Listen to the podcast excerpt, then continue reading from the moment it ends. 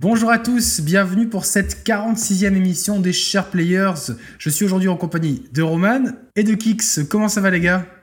Euh, bah, salut. Euh, Vas-y, je t'en prie, Kix. honneur, honneur à l'invité. ça marche. Donc salut Yannick, salut Roman. Et bah écoute, euh, ça va, ça va même très bien. Je suis un petit peu surpris d'être, de faire l'émission avec vous aujourd'hui. C'était pas prévu à la base, mais, mais merci à tous les deux une nouvelle fois pour, pour cette invitation. C'est cool. Bon, on t'en prie, surtout que a priori, tu es quelqu'un qui n'est fait que d'amour et de délicatesse, et je crois que dans le milieu, on t'appelle Kicks and Love, non? Ouais, c'est exactement oh ça. il, m'a démasqué, ça y est. Voilà, ok, ok. Bon, ben, bienvenue à toi, et c'est un plaisir pour nous de, t'accueillir euh, après le test de Quantum Break que, as, que vous aviez réalisé, Yannick et toi, donc c'est toujours, euh, toujours un plaisir. Et, puis, ah, et, euh, si, et s'il est fait que si on l'appelle Kicks and Love, est-ce que c'est parce qu'il regarde plein de films Kicks? Oh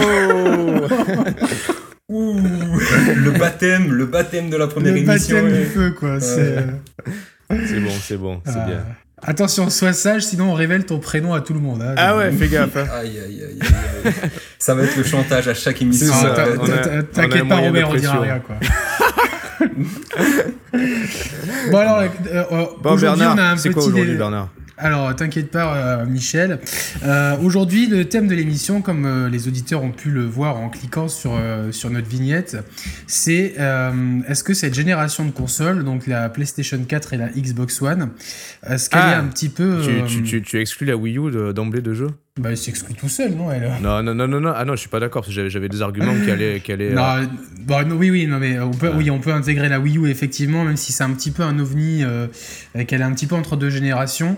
Mais en tout cas, euh, est-ce que les consoles actuelles ne manquent pas un petit peu euh, d'innovation, non pas technologique, mais en termes de, de, de jeu justement Est-ce qu'on n'est pas trop dans la suite, dans, dans, le reboot, dans le remake, plus que dans euh, réellement le, la nouveauté? Et même les nouvelles licences Est-ce qu'elles amènent quelque quelque chose d'un point de vue ludique. Voilà donc le débat de, j'allais dire de ce soir, maintenant on est le matin, donc de ce matin. Euh, voilà donc. Euh, c'est un vaste sujet que tu as, imaginé en début de semaine. Euh, je pense qu'on sera pas forcément tout le temps d'accord. Il y, a y du, y y a vrai et du faux dans ce que tu dis, je pense. Mais Non, déjà, je suis pas d'accord, il y a que du vrai. Quoi. ok. Bon. Euh, alors, on, on va quand même intégrer la Wii U, même si du coup, euh, la Wii U est un cas un peu particulier de par euh, son gamepad et sa, sa philosophie qui. bah, moi, moi, je pense que je pense qu'il faut l'intégrer parce que justement, oui, oui, oui, c'est un contre-argument à ce que tu es en train d'énoncer, tu vois. Voilà, de, d'une part, par, rapport à ses spécificités hardware, donc le gamepad, même s'il n'a pas toujours été utilisé euh, de manière euh, extraordinairement originale. Euh, la philosophie initiale de la machine veut que justement les propositions ludiques soient, en marge de ce qui a déjà été fait ou poussent le concept un peu différemment à l'image des, même tu prends le jeu de lancement Zombie ou Nintendo Land avec le, système de gameplay asymétrique, c'était plutôt, plutôt novateur à défaut d'être euh, extraordinaire, au moins ça a apporté quelque chose de, quelque chose de neuf. Donc je pense qu'il faut la prendre en considération, tu vois. Oui, oui, non, non, mais on va la prendre en considération. Euh, je taquinais au début, évidemment. mais euh, c'est vrai que, comme tu l'as souligné, la Wii U n'a pas justement réussi à, à, toujours miser sur cette, sur cette originalité.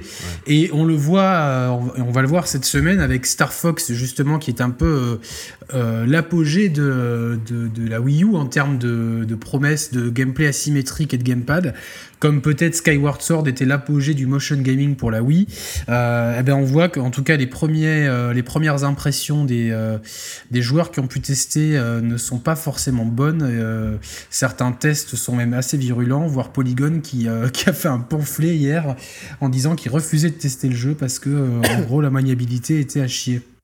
Non mais après tu tu peux comprendre pourquoi ils n'ont pas utilisé ce gameplay asymétrique depuis le début, parce que quand, enfin, quand tu vois le rendu visuel qu'on a hmm. alors qu'on utilise les deux écrans. Parce que toi, tu as, tu, as, tu as déjà Star Fox oui, oui, Ah, ah, intéressant. J'y ai joué un petit peu hier soir, et c'est vrai que visuellement, euh, du coup, enfin, c'est dû à l'utilisation de, de l'écran du gamepad, voilà, des deux écrans. Ça, enfin, ça prend énormément sur, euh, sur la puissance mm. de, la, de la machine et ils ont forcément dû faire des concessions sur, euh, sur le visuel. Et c'est vrai que c'est. Mais à la limite, le visuel, bon, euh, on, le sait parce qu'on a, on a vu les vidéos de jeu. Euh, à moins de débarquer de je sais pas où, tu savais que le jeu il allait être moche. Est-ce que, est-ce qu'en termes de gameplay, euh, justement, il y, a une volonté d'innovation clairement avec ce gameplay asymétrique Est-ce, est-ce que c'est. Est-ce que ça compense ouais, Du coup, est-ce que ça compense la faiblesse graphique d'avoir ce gameplay asymétrique ou au contraire, est-ce que c'est un poids, un poids en plus à gérer? Bah j'ai pas joué un corps des tonnes, j'ai dû jouer une, une demi-heure ou trois quarts d'heure, mais c'est très difficile à prendre en main. Euh, enfin, hmm. tu, tu sais pas où il faut mettre le regard en fait. Tu, tu sais pas trop s'il faut mettre le regard sur ta télé ou si tu dois regarder ton gamepad.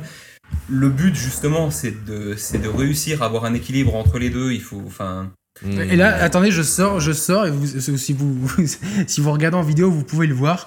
Je sors l'amiibo Kirby, jurisprudence Kirby le, et le, pinceau arc-en-ciel. Voilà, Donc un exemple que, que j'ai déjà cité à moult reprises, un jeu que j'aurais voulu euh, pouvoir profiter sur ma télé. Or, le gameplay euh, avec le stylet euh, me forçait à regarder l'écran de la, de la Wii U, et c'était un pinceau de, de passer d'une superbe image de la télé à, à l'écran un peu, un peu cheap qui fait Tiep de la Wii U. Donc euh, là, on est un petit peu dans le même, euh, dans le même registre, c'est-à-dire que tu sais pas où mettre les yeux et tu sais pas. Ouais, c'est ça. Et puis bah, sur la télé, on peut pas dire que c'est magnifique comme Kirby pouvait l'être en plus. Que, que, Kirby était très joli, ouais, mais il faut, en fait, il faut engager quelqu'un pour y jouer à ta place et euh, pouvoir regarder l'écran. Euh, donc bah, euh, après, bon là, voilà, là, c'est vrai que c'est un exemple de peut-être d'utilisation pas forcément bien bien pensée du gamepad. Enfin, c'est pas que c'est mal pensé, mais que c'est pas c'est pas confortable finalement à l'usage. Après, moi, je te prends l'exemple, je vous prends l'exemple de, de Splatoon. Oui, mais Splatoon, c'est un des, un des jeux de la génération, quoi. C'est peut-être le meilleur jeu Wii U, c'est... Euh... Ouais, ouais, mais, c'est là, justement, où ils ont osé prendre des risques et où les risques ont payé pour... Euh, eh ben, c'est ça, ouais. Et, à tous les niveaux, parce à tous que... Les niveaux, euh, déjà, c'est bien que ça soit pas Mario, euh, Mario euh, TPS. Mario Paint, C'est bien qu'on ait de nouveaux personnages, nouveaux univers, nous, un style un peu funky à la cool, plus vraiment cette maniabilité au gamepad qui, qui est bien meilleure que la maniabilité au stick. C'est toi qui m'avais converti à mm. cette maniabilité romane et du coup mes skills ont été vachement mm. sont vachement montés une fois que tu, que tu mets la, la maniabilité au gamepad et du coup là pour le coup c'est vrai d'un point de vue euh, ludique, d'un point de vue euh, euh, jeu compétitif, maniabilité, concept, Splatoon, c'est vrai, est un des jeux de ces dernières années qui innove peut-être le plus en reprenant un concept de PVP à 5, contre 5, en changeant un petit peu la donne, parce que le but du jeu, c'est pas de faire des frags, c'est de faire du, c'est de la conquête de territoire à la peinture. Mmh. Donc en fait, ce jeu-là, c'est, ça montre finalement tout ce que Nintendo est capable de faire et que Nintendo est encore une marque qui sait innover. Elle le fait pas suffisamment souvent. Mais euh, Kix, tu as joué à Splatoon? Oui, oui, j'ai joué à Splatoon, oui.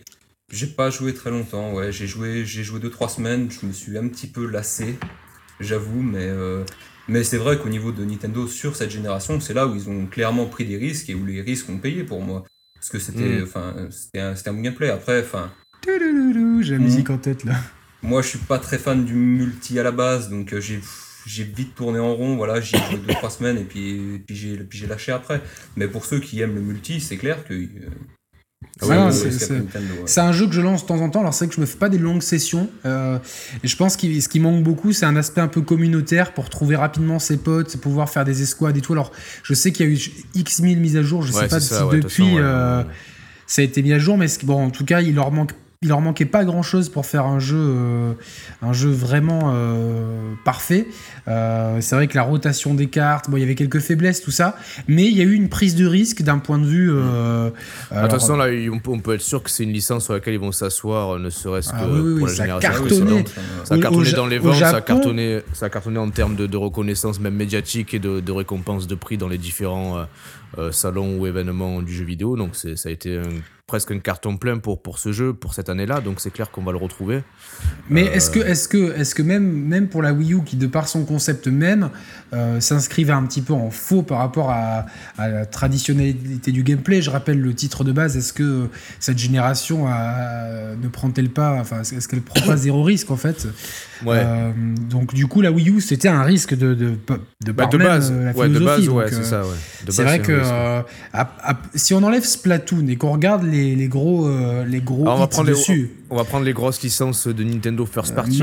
Mario Kart, Smash Bros, les deux, les Mario 3D, les remakes de, Zelda, Donkey Kong et même Bayonetta, c'est des jeux qui auraient pu très bien tourner sur une PS4 en l'état. Ou, ça n'enlève rien. Oui. Non, cela, oui, je suis d'accord. Splatoon, tu le mets sur PS4, c'est pas pareil parce que tout, le, vraiment, le, bah, mécanique de jeu, c'est la, maniabilité au gamepad. Et, et la maniabilité, le gamepad. C'est la maniabilité au gamepad, c'est l'écran tactile au gamepad qui t'affiche qui aussi euh, la map. Ça, ça, ça, paraît toujours accessoire, mais dans, non, dans non, les, ça, Splatoon, c'est stratégique. Mais même dans, je, je, reprends l'exemple de Wind Waker. Euh, c'est génial en fait d'avoir l'inventaire euh, sur ton écran et ta map sur l'écran. Ça, ça, paraît, ça paraît anecdotique quand on dit ah la seule compatibilité c'est ça, mais euh, c'est pas c'est pas si anodin que ça et c'est ça apporte un confort de jeu que tu peux pas revenir. Si tu reviens en arrière avec une manette traditionnelle à devoir euh, regarder la map euh, sur ta télé ou à sélectionner un menu en te sortant du en te, sortant du jeu sur ta télé, c'est vite casse-couille et redondant. Euh, Alors attends, je, suis pas forcément d'accord parce que bon, c'est vrai que Wind Waker a besoin de plus de, t'as besoin, t'as plus besoin de la map que dans un Twilight Princess par exemple où le monde est, mhm. euh, c'est vrai que le, concept d'île forcément euh, pousse plus à l'exploration à la carte. par contre, point de vue d'inventaire, je prends un exemple récent, Ratchet et Clank, tu, tu laisses triangle enfoncé et t'as une roue des armes ah, qui apparaît. Ah, ben, je, je supporte pas ça en fait. Ah d'accord, ok. Ah ouais, ouais, justement, c'est, pour moi, c'est un des défauts du, euh, de Ratchet Clank, c'est, cette euh, roue de, l'inventaire. Bon, il peut pas, je, vois pas comment ils peuvent faire différemment. J'aurais aimé qui, allez, je milite une fois de plus, euh, les gars, vous le savez, pour le pavé tactile. j'aurais aimé switcher. Oh là là, avec son pavé tactile. le haut-parleur, le haut-parleur aussi, quoi. Vive les mi et le pavé tactile, les gars, c'est, ma philosophie. Non, mais tu vois. Euh, Elle jamais le belt. Voilà, c'est ça. J'aurais aimé pouvoir switcher d'arme en, glissant, en glissant mon pouce ou n'importe quel doigt sur le pavé tactile. C'est beaucoup. Mais en fait, non, mais c'est parce que là, à la, à la base, Ratchet et Clank, ouais. Ça, aurait été compliqué à faire parce que, enfin, du moment que t'as, je sais pas, t'as, ouais, as, une quinzaine d'armes à peu près. Ouais. pour, mais euh, t'en utilises que 3 ou 4 euh, à chaque fois de toute façon, quoi. Ouais, tu en utilises que 3 ou 4, mais avec le pavé tactile, c'est vrai que c'est compliqué. Moi, à la fois, je suis d'accord avec Roman mm. sur, euh, sur Wind Waker. Je trouve que l'écran, enfin, pour l'inventaire et tout, c'est assez bien. Après, euh, pour la PlayStation, je c'est pas fait, justement. Enfin, le pavé tactile, tu peux l'utiliser, mais c'est pas vraiment fait pour justement pour gérer tout, tout un inventaire avec des armes et tout. Donc, c'est euh, vrai que je, vois pas. vous, trouvez, pas ça précis, vous? Au toucher? Bah, le peu, le peu qu'on a eu à l'utiliser. Euh, ouais, on n'a pas à, l'utiliser. Je, je, ouais, je sais pas si tu vois, ouais, balayer, euh, tu vois, le balayer et que ça fasse. Euh, ah oui, oui. ouais, ou alors il aurait fallu que ça soit pas une roue des armes, mais une ligne des armes. Bon, bah, mais bon, enfin, on, s'éloigne un petit peu, de toute façon. Mais en tout cas, c'est vrai que la Wii U, elle, si on enlève effectivement euh, Splatoon et quelques petits concepts de cartes, mais qui sont c'est un accessoire dans le jeu. Tu vois, Roman dans, Wind Waker, c'est ça apporte un petit confort, mais ça ne change pas le gameplay. La preuve, c'est que c'est des jeux qui sont des remakes en fait. Oui, non, oui, bien sûr. Euh, au final, la Wii U, elle a, on a eu Zombie U, on a eu Rayman Legends, on a eu Nintendo Land et on a Star Fox. Et globalement, euh, de tête, est-ce qu'on peut, est-ce qu'on peut rajouter parmi les éditeurs tiers euh, alors c'est certains remakes, mais bon, il est quand même, c'est peut-être la, la, supérieure version sur, ce, sur cette machine-là. Euh, Deus Ex, Human Revolution, qui euh, exploite bien le gamepad pour le coup, tu vois. Euh, oui, oui.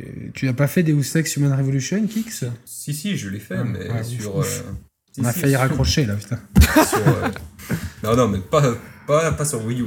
Non, sur Wii U, c'était pas mal. Il y avait juste un peu des temps de chargement un peu longs. C'était un peu relou. Mais, euh... Oui, là, au-delà de ça, tu vois, t'étais d'accord avec moi, Yannick.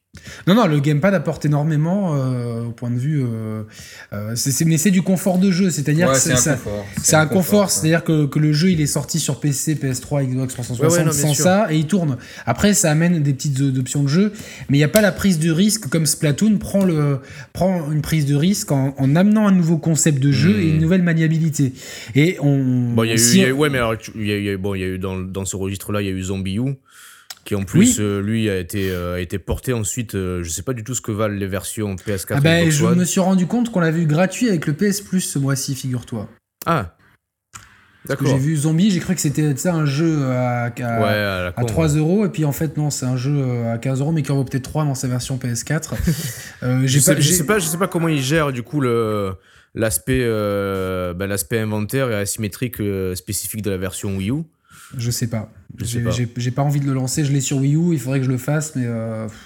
Mais là, pour le coup, c'était pour le, ben, sans parler de révolution, c'était quand même très intelligent de de, de, de, de, mettre en place ce genre de, gameplay là, tu vois. Est-ce que Kix, tu as fait Zombie U Non, non, non, j'ai pas fait Zombie U. Donc, euh, j'avais pas la, ouais, j'ai pas pris la Wii U dès le, dès le lancement. Et du coup, après, bah, je suis pas, suis pas forcément revenu dessus. C'est plutôt un jeu de lancement. Après, on en a moins entendu parler, donc euh, non, je suis pas revenu dessus.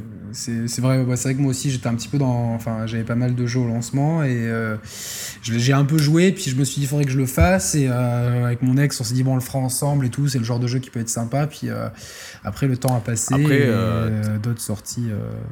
T'as carrément des jeux dont Donkey Kong Country Returns, Tropical Freeze. Euh, qui eux jouent, euh, jouent la carte inverse, c'est-à-dire que tu lances le jeu, le gamepad s'éteint, l'écran du gamepad s'éteint. C'est déjà ça, quoi. Hein, parce que... Mais à la limite, pourquoi pas, tu vois Je préfère. Euh, oui, oui, non, mais du coup, bon, c'est vrai que niveau prise de risque, on voit ah bien que la, la, bien sûr. la, Wii U, finalement, a, un concept. le concept initial voulait prendre des risques mais qu'il n'y a pas de, tant de jeux que ça qui prennent des risques au point de vue. Euh, ah ou qui innovent vraiment d'un point de vue euh, euh, gameplay, etc. C'est vrai qu'on a, bon, on a Star Fox et Splatoon. Star Fox a testé encore, ça vient de sortir et Kix n'a pu jouer qu'une demi-heure. on a Splatoon, on a peut-être Pikmin, mais c'est un. C'est hmm. un déjà un troisième volet, le, concept existait déjà avant. Hmm. Et du coup, ça nous amène au PS3, PS4 et Xbox One. Alors la Xbox One elle-même aussi avait un concept de base euh, qui était euh, qui voulait prendre des risques avec le tout dématérialisé, le cloud. Euh, et d'autres belles choses qui au final ont été vite abandonnées. Et la première victime finalement de, ce revirement de situation, on peut le dire, c'est quand même Quantum Break. Ah oui, bah, vous êtes bien placé pour pouvoir en parler justement. C'est clair que bah, c'était, c'était, pour moi c'était un peu le vu d'extérieur, c'était un peu le, jeu euh, porte-drapeau de la One. Et euh, ce qui était valable euh, il y a trois ans est valable encore aujourd'hui, c'est-à-dire qu'à trois ans, il y avait peut-être, on est peut-être beaucoup d'espoir en la machine. donc ce, jeu, ce jeu s'en faisait le porte-étendard. Trois ans après, la, philosophie a évolué. Le jeu aussi a dû évoluer dans son concept. Ça reste encore aujourd'hui le porte-étendard, mais on s'aperçoit que bah, le drapeau, il a perdu de sa superbe trois ans plus tard. À l'image de, la, l'image de la console, un petit peu, si tu veux. Mais bon, mais au, final, sur la Xbox One, je pense que ça reste le jeu quand même le plus innovant qu'ils ont sorti depuis le début. Parce qu'après, tu vois, mm. tous les Halo, les Forza. Mm. On, pourrait citer euh, ouais, le, bon, le Forza, on pourrait citer le, Horizon 2 qui a, mis quand même la barre très haute et qui. Euh, oui, mais il n'y a pas d'innovation. Euh, c'est une suite, quoi. Il s'appuie quand même sur des suites. Ouais, ouais, ouais. C'est euh, après. Euh, oui, alors moi je suis d'accord pour Quantum Break parce que parce que c'est une expérience nouvelle euh, qui me mise beaucoup sur le cross média. Mais c'est vrai que si t'enlèves le, le côté cross média, le genre lui-même innove, innove très peu en fait. Il n'y a pas de il n'y a pas de mécanique de jeu où va te dire putain c'est un game changer tu vois euh, comme le système de cover dans dans, Gears ou euh, tu vois genre euh, les, FPS qui se sont casualisés ou consolisés on va dire sur la génération PS3 360 avec des, des, des, FPS enfin jouables convenablement à la manette. Le multijoueur qui est arrivé en force etc là c'est vrai que Quantum Break mise on l'a déjà dit donc on va pas répéter le test mais si tu enlève l'aspect narratif, il y a, y a, finalement très peu de, prise de risque d'un point de vue gameplay, tu vois, d'un point de vue euh, strictement ludique. Kix, tu, tu, me suis là-dessus que ils prennent pas des gros risques, mais je trouve quand même que c'est le jeu qui a, qui a le plus osé, parce que même si le gameplay... Ah oui, ça je suis euh, d'accord. Même, même, si le gameplay va rester classique, tu vas avoir quand même tous les pouvoirs que tu retrouves pas dans un autre jeu, et ça apporte quand même une vraie fraîcheur mmh. au titre. Quoi, oui, c'est vrai que ça, ça, les pouvoirs amènent quelque chose. Il y, a, une petite prise de risque, mais c'est vrai que ça reste, euh, ça reste timide et, on aurait peut-être voulu un peu plus, tu vois. C'est. Euh, C'est ça, on aurait peut-être voulu. Attention, instant troll, c'est pour rire, les gars, c'est du troisième degré. Est-ce que le 720p, il apporte quelque chose aussi en plus? Oui, il, apporte des, des, textures un peu dégueulasses et tout, et des ombres avec des escaliers aussi grands que ceux qui montent au palais princier de Monaco. Oui, oui, c'est vrai. Et euh, on, peut le, mettre en, frontal avec l'exclu euh, entre guillemets temporaire de l'année dernière, qui est euh, Rise of the Tomb Raider. Hmm. Qui, pour, pour, moi est une des grosses déceptions de l'année dernière, vous étant donné que lui c'est vraiment le la copie carbone ah prise de risque zéro quoi il y a zéro prise de risque nulle part quoi même bah, la, la, la prise de risque, entre guillemets, elle se situait à l'épisode précédent, donc au premier reboot. Oui. C'est une prise de risque, mais euh. il, reste encore une fois sur un, sur un reboot, quoi. Donc au final, ils vont oui. s'appuient quand même sur une licence qui existe. Ouais, mais à la limite, ça c'est plus un jeu tellement différent. Ah oui, non, mais c'était un jeu, c'était un jeu différent, mais ils reprennent quand même la, la licence Tomb Raider sans créer encore, encore une nouvelle, comme, comme on peut en attendre avec, euh, avec Horizon, enfin, par exemple, pour. Euh, ouais, bah, mais encore euh, qui, va être, qui, va être reporté, ouais. Oui, qui va être reporté en 2017. Encore, à la limite, que ce soit pas une nouvelle IP, je préfère, euh, je préfère à choisir un reboot qui, qui innove plus ah dans, ses mécaniques que qu'une nouvelle IP qui reste euh, dans les pantoufles de ce que les autres ont pu créer au préalable. Même si je comprends ce que tu veux dire, Kix, il n'y a pas de souci, mais là, bah, voilà, effectivement, la déception, c'est que la suite, qui était en plus vachement attendue, une exclue bonne temporaire Certes, mais euh, on pouvait s'attendre. Enfin, voilà, je veux dire, Microsoft en avait fait quand même des caisses sur ce jeu. Ils avaient, ils de point de vue marketing, ils avaient bien raison de le faire. Euh, on aurait pu être en mesure de s'attendre à quelque chose de bien. Non, mais surtout euh, que le, précédent, quand il est sorti sur PS4 et One, il, a arraché la rétine, tu vois. c'est peut-être bizarrement un des, un des jeux qui a été porté. tu sais, il y a eu pas mal de jeux qui sont sortis. Remaster, ouais Ouais, c'est ouais, même pas un remaster. Ouais, euh, celui-là, ils ont même pas présenté ça comme un remaster, tu vois, mais euh, il était clairement plus beau que les versions euh, PS3 360. Donc tu dis putain, le jour où ils ont carte blanche pour faire ce qu'ils veulent, ça va envoyer du lourd, tu vois. Le jour où ils sont pas limités par l'ancienne génération. Et au final, parce que, parce que la Rise of the Tomb Raider, il est pas sorti sur 360, rassurez-moi, si, si, si, si, si, si, si, Ah, ok, d'accord. Ouais, donc, ouais, on est peut-être dans, le, voilà, dans les. CQFD, ça peut, voilà, ça peut expliquer le le rendu, euh, le rendu final du jeu, effectivement. Mais bon. Euh, Je suis en train de faire des bisous à mon ami Beau Kirby. Voilà. Il est trop choupi.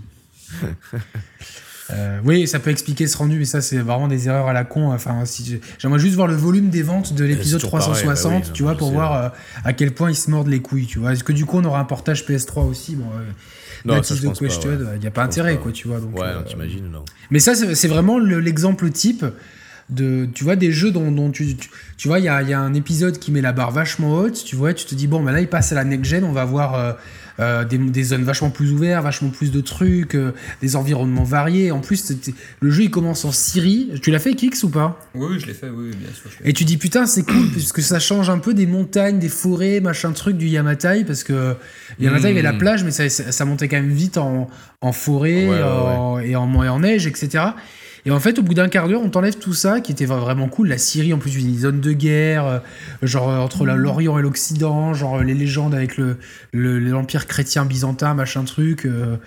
Excusez-moi, les historiens, si je me gourre, mais vous voyez ce que je veux dire. Et au final, on nous envoie vers, encore vers la montagne. Et pour, pour une histoire en plus à coucher dehors, quoi. Non, mais c'est le même jeu de toute façon. Il y a que la doubleuse qui, qui, qui joue et qui, qui double Lara. Qui, qui est celle qui jouait dans Bref, comment elle s'appelle? Elle est super belle cette fille. elle joue, dans, elle joue dans, dans un film que je recommande. c'est Babysitting. Je me suis super bien marré en regardant oui, ça. C'est euh, non, c'est pas non, j'allais dire Layla. Non, ça c'est dans Star Wars ça.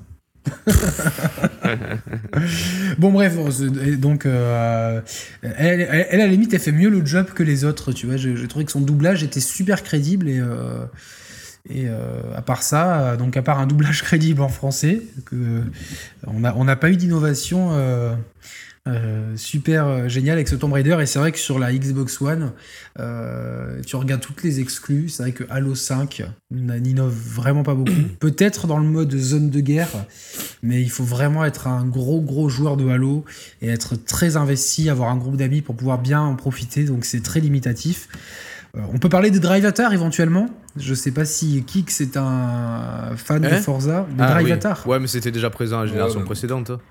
Non? Ah, sur Forza 4, ça, ça, a débarqué sur Forza 4, non?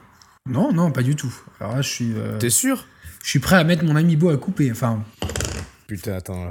Mais bon, enfin, le, le Drive Atar, c'est. Le Drive Atar, c'est pas, c'est pas non plus le meilleur exemple de la, de la prise de risque euh, au niveau du jeu. C'est peut-être la prise de risque du jeu, mais bon, ça reste. Euh, non, mais ça, voilà, ça reste timide et c'est un peu ce que je voulais dire. C'est que dans cette génération, on s'amuse bien. Euh, je m'amuse vraiment bien sur, euh, sur ces trois machines. Mais c'est vrai que euh, les jeux se suivent, se ressemblent. Là, je, je kiffe Ratchet, mais c'est un super jeu. Mais dans, dans, six mois, je, je sais pas, je l'ai un peu oublié, tu vois, parce que au final. Moi, après, je pense qu'il faut bien distinguer deux, deux choses sur, euh, sur cette génération. C'est que d'un côté, tu vas avoir les gros studios avec les AAA, les blockbusters. Donc là, tu vas avoir des suites, euh, des reboots, des, hmm. des, des, remasters à gogo. Et de l'autre côté, tu as les jeux indés. Et pour moi, c'est plutôt à ce niveau-là qu'ils vont. Je suis d'accord, ouais. Que, que, les studios vont prendre. Enfin, je, je sais pas vraiment s'ils prennent des risques, mais au moins ils. Ouais, mais c'est, on, on attend quand même. Alors, on critique Ubisoft souvent, mais c'est vrai que c'est peut-être l'éditeur tiers qui a le plus tenté de trucs quand même. Non, mais venez, attends, tu voulais pas qu'on poursuivons sur les exclus de chaque machine, après on parle Oui, après, ok, d'accord. Donc, euh, euh, Xbox One, euh, c'est vrai que. Je, vous aviez raison, excusez-moi les gars, le Drive Atar est apparu dans Forza 5. Par contre, vous avez oublié une, une innovation majeure dans Forza 6, la flaque d'eau. Oui, ça c'est une innovation incroyable qui, euh, qui, euh, ça a tout révolutionné. Ça a tout révolutionné et comme elles sont jamais placées au même endroit, c'est vrai que c'est pas du tout prévisible. Ah, ah, ah. Euh, non mais c'est pas mal quoi, c'est pas mal. le, DLC, le DLC Porsche est sympa pour ceux qui aiment bien les, les Porsche, c'est sympa. D'accord. Euh, oui, mais à, part ça, c'est vrai qu'on a euh, sur Xbox One, on a une prise de risque. Euh, Sunset Overdrive, on peut. Ouais, mais il n'y a pas de prise de risque. Tu vois, c'est des, c'est une nouvelle IP qui, pour moi, n'a pas eu le succès que, enfin, qui a été injustement un peu boudé. Je sais pas si Kix tu l'as fait Sunset Overdrive. Non. Non, eh ben, je te le conseille, surtout que si tu es membre Xbox One Gold, il est gratuit là pendant 15 jours, donc. Euh, ça vaut le coup de le faire. Euh, c'est un jeu, bah, c'est la patte Insomniac, tu la, tu la prends tout de suite. Il y, a, euh, il y a un parti pris de déplacement qui est, qui est à la Jet Set Radio. Ouais, un petit peu à la Jet Set Radio et qui, qui mise beaucoup sur la, la, vitesse, un petit peu sur la verticalité, ce qui ça peut être un peu bancal par moment, mais c'est vrai que rapidement on se retrouve quand même dans un il y a, l'ADN Ratchet et Clank qui est bien marqué sur le, sur, sur le jeu, tu vois. Il y a, de l'humour, il y a des armes loufoques, etc. Euh, et du coup, euh, c'est vrai que la prise de risque, elle est euh, timide. Elle, y est. Et en plus, elle n'a pas été payante. Et à, mon sens, c'était un peu injuste. Je pense que ce jeu, il sortait sur PS4, il aurait eu beaucoup plus de, de, buzz et de popularité. C'est malheureusement euh, comme ça que le marché est fait aujourd'hui. Euh, après, euh, on, peut parler de Rise. Non, je rigole. Prise de risque zéro, quoi. ouais. Mais oui, c'est, c'est du, du, David, du David Cage à l'époque romaine. si on est, non, on a un peu mauvaise langue envers l'époque romaine. Quoi. Et euh, non, non, c'est c'est euh, du coup, on se rend compte que Microsoft n'a a peu de suite dans les idées. Et euh, vous pouvez me citer deux jeux exclus qui vont sortir en 2016 pour la Xbox One Oui, on peut. Record, enfin, de, 2016, je, perdu. Je sais pas. Perdu. Alors, à, mon tour, Gears 4. Oui. À toi, Kix. Non, non, tu. Moi j'en ai un, mais c'est pareil, c'est plus en 2016, c'est en 2017, donc ce sera Scalebound, mais. Voilà, il y a, y, a, y a, vous voyez, y a, on n'arrive pas à citer deux jeux à trois, deux jeux Xbox One qui sortent. Bah non, les deux, les deux seuls jeux qui sortaient cette année, c'était Quantum Break et Gears 4 de toute façon. Mais tu crois que c'est normal ça de, de, de, proposer aussi peu? Enfin, je... Ah non, ouais, non. Après, est-ce qu'il y a Sea of Thieves? Ah, Sea of Thieves. Sea of Thieves, le jeu, de, Rare.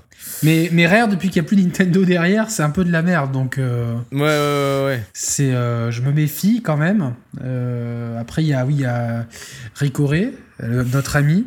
Inafune. notre ami Inafune. L'ami Ricoré. Oui, non, mais j'ai compris. ah, tu l'avais, ok. Non, ouais, non, mais je l'avais. Non, oui, mais je relève plus ça. tu relèves plus, c'est trop bas. Voilà. Et euh, après, y a, on, a, on a peu de visibilité sur les exclus Xbox One. C'est quand même. Euh, et pareil dans les jeux qu'on cite. Ah oui, y a, non, il y a le jeu, euh, le jeu de Mikami de Platinum Games. Non, non, il, il, a, il a dit que c'est Scalebound, mais c'est pas Mikami, ah, c'est Camilla. Camilla, ouais, à chaque fois je vais me tromper de façon. Je vais mettre un post-it sur l'écran. donc, euh, ouais, donc euh, euh Scalebound, c'est 2017 aussi. Ouais, c'est 2017. Est-ce qu'ils vont dépasser le 20 FPS C'est une bonne question. Euh, mais là aussi, quand on prend ces trois exclus qui arrivent, donc Scalebound, Record... Attendez, je, je, je, je rebondis sur Kent, j'allais dire Quantum Break. Non, Quantum Break. Euh, on s'aperçoit quand même que la prise de risque, pour le coup, euh, même si elle n'a pas été à la hauteur de, nos attentes initiales, la prise de risque d'un point de vue euh, chiffre de vente, elle n'est pas forcément bien récompensée. Les premières estimations de vente font écho d'environ de, d'environ 250 000 exemplaires vendus depuis sa sortie. Ouch. ouais, ça fait un petit peu mal. Bon, de toute façon, on l'avait pressenti, les, réservations sur le sol américain étaient, était dans les chaussettes avant la sortie du jeu, donc ça, ça, donnait déjà une indication euh, quant aux ventes du jeu après sa sortie. On sait aussi que Remedy, bon, Alan Wake, euh, sur la durée, c'est bien vendu, mais. Euh, ouais, parce que tu, tu, le trouves à 3 euros. Franchement, ouais, c'est ça. Mais initialement, je pense qu'il n'a pas, pas forcément été pas forcément été rentable. Mais est-ce que ce jeu, ils mm. l'ont vendu aussi Parce que, tu vois, genre, euh, je prends toujours mes neveux, tu vois, c'est des gamins, ils, un au collège, l'autre en fin d'école. Ah non, ils l'ont mal marketé. Hein, et tu vois, ils sont quand même au courant, tu vois, ils me disent, euh, l'autre jour, ils me disaient, euh, est-ce que tu vas prendre, je sais plus quel jeu ils me parlaient, ouais, t'as vu The Division et tout, tu vois, ils, voient les pubs à la télé et tout, et ils connaissaient pas Quantum Break. J'ai dit, mais toi qui, vu que vous êtes toujours planté devant la télé et tout, forcément, une famille de quatre, ils regardent la télé le soir et tout, et c'est toujours là qu'il y a les pubs, tu vois, les pubs, même pendant les matchs de mm. foot, des fois, t'as les pubs en plein milieu de. Je sais pas si vous vous rappelez de Watch Dogs, 8 mois avant la sortie, on avait déjà des pubs, quoi, tu vois. Donc, euh, Non, mais c'est ça, quand, quand tu lances une nouvelle licence, il faut forcément que ce soit accompagné par une, par une grosse com. Et ça, c'est peut-être que les gros studios qui. Enfin, je sais pas si. Euh, Microsoft, ils ont tellement d'argent, quoi. C'est pas possible de pas. De pas de... T'as vraiment l'impression qu'ils veulent plus investir dans leur Xbox One, quoi, tu vois. Enfin là, là, à mon avis, je, ne regarde pas trop la télé, mais on va être, on va être bon. Vous allez voir une Uncharted 4, comme on va être bombardé dessus, quoi. Je sais pas, même, ça a peut-être déjà commencé, j'en sais rien. Ça a déjà commencé? Bah, il me semble que j'ai vu des choses. tu as vu des choses?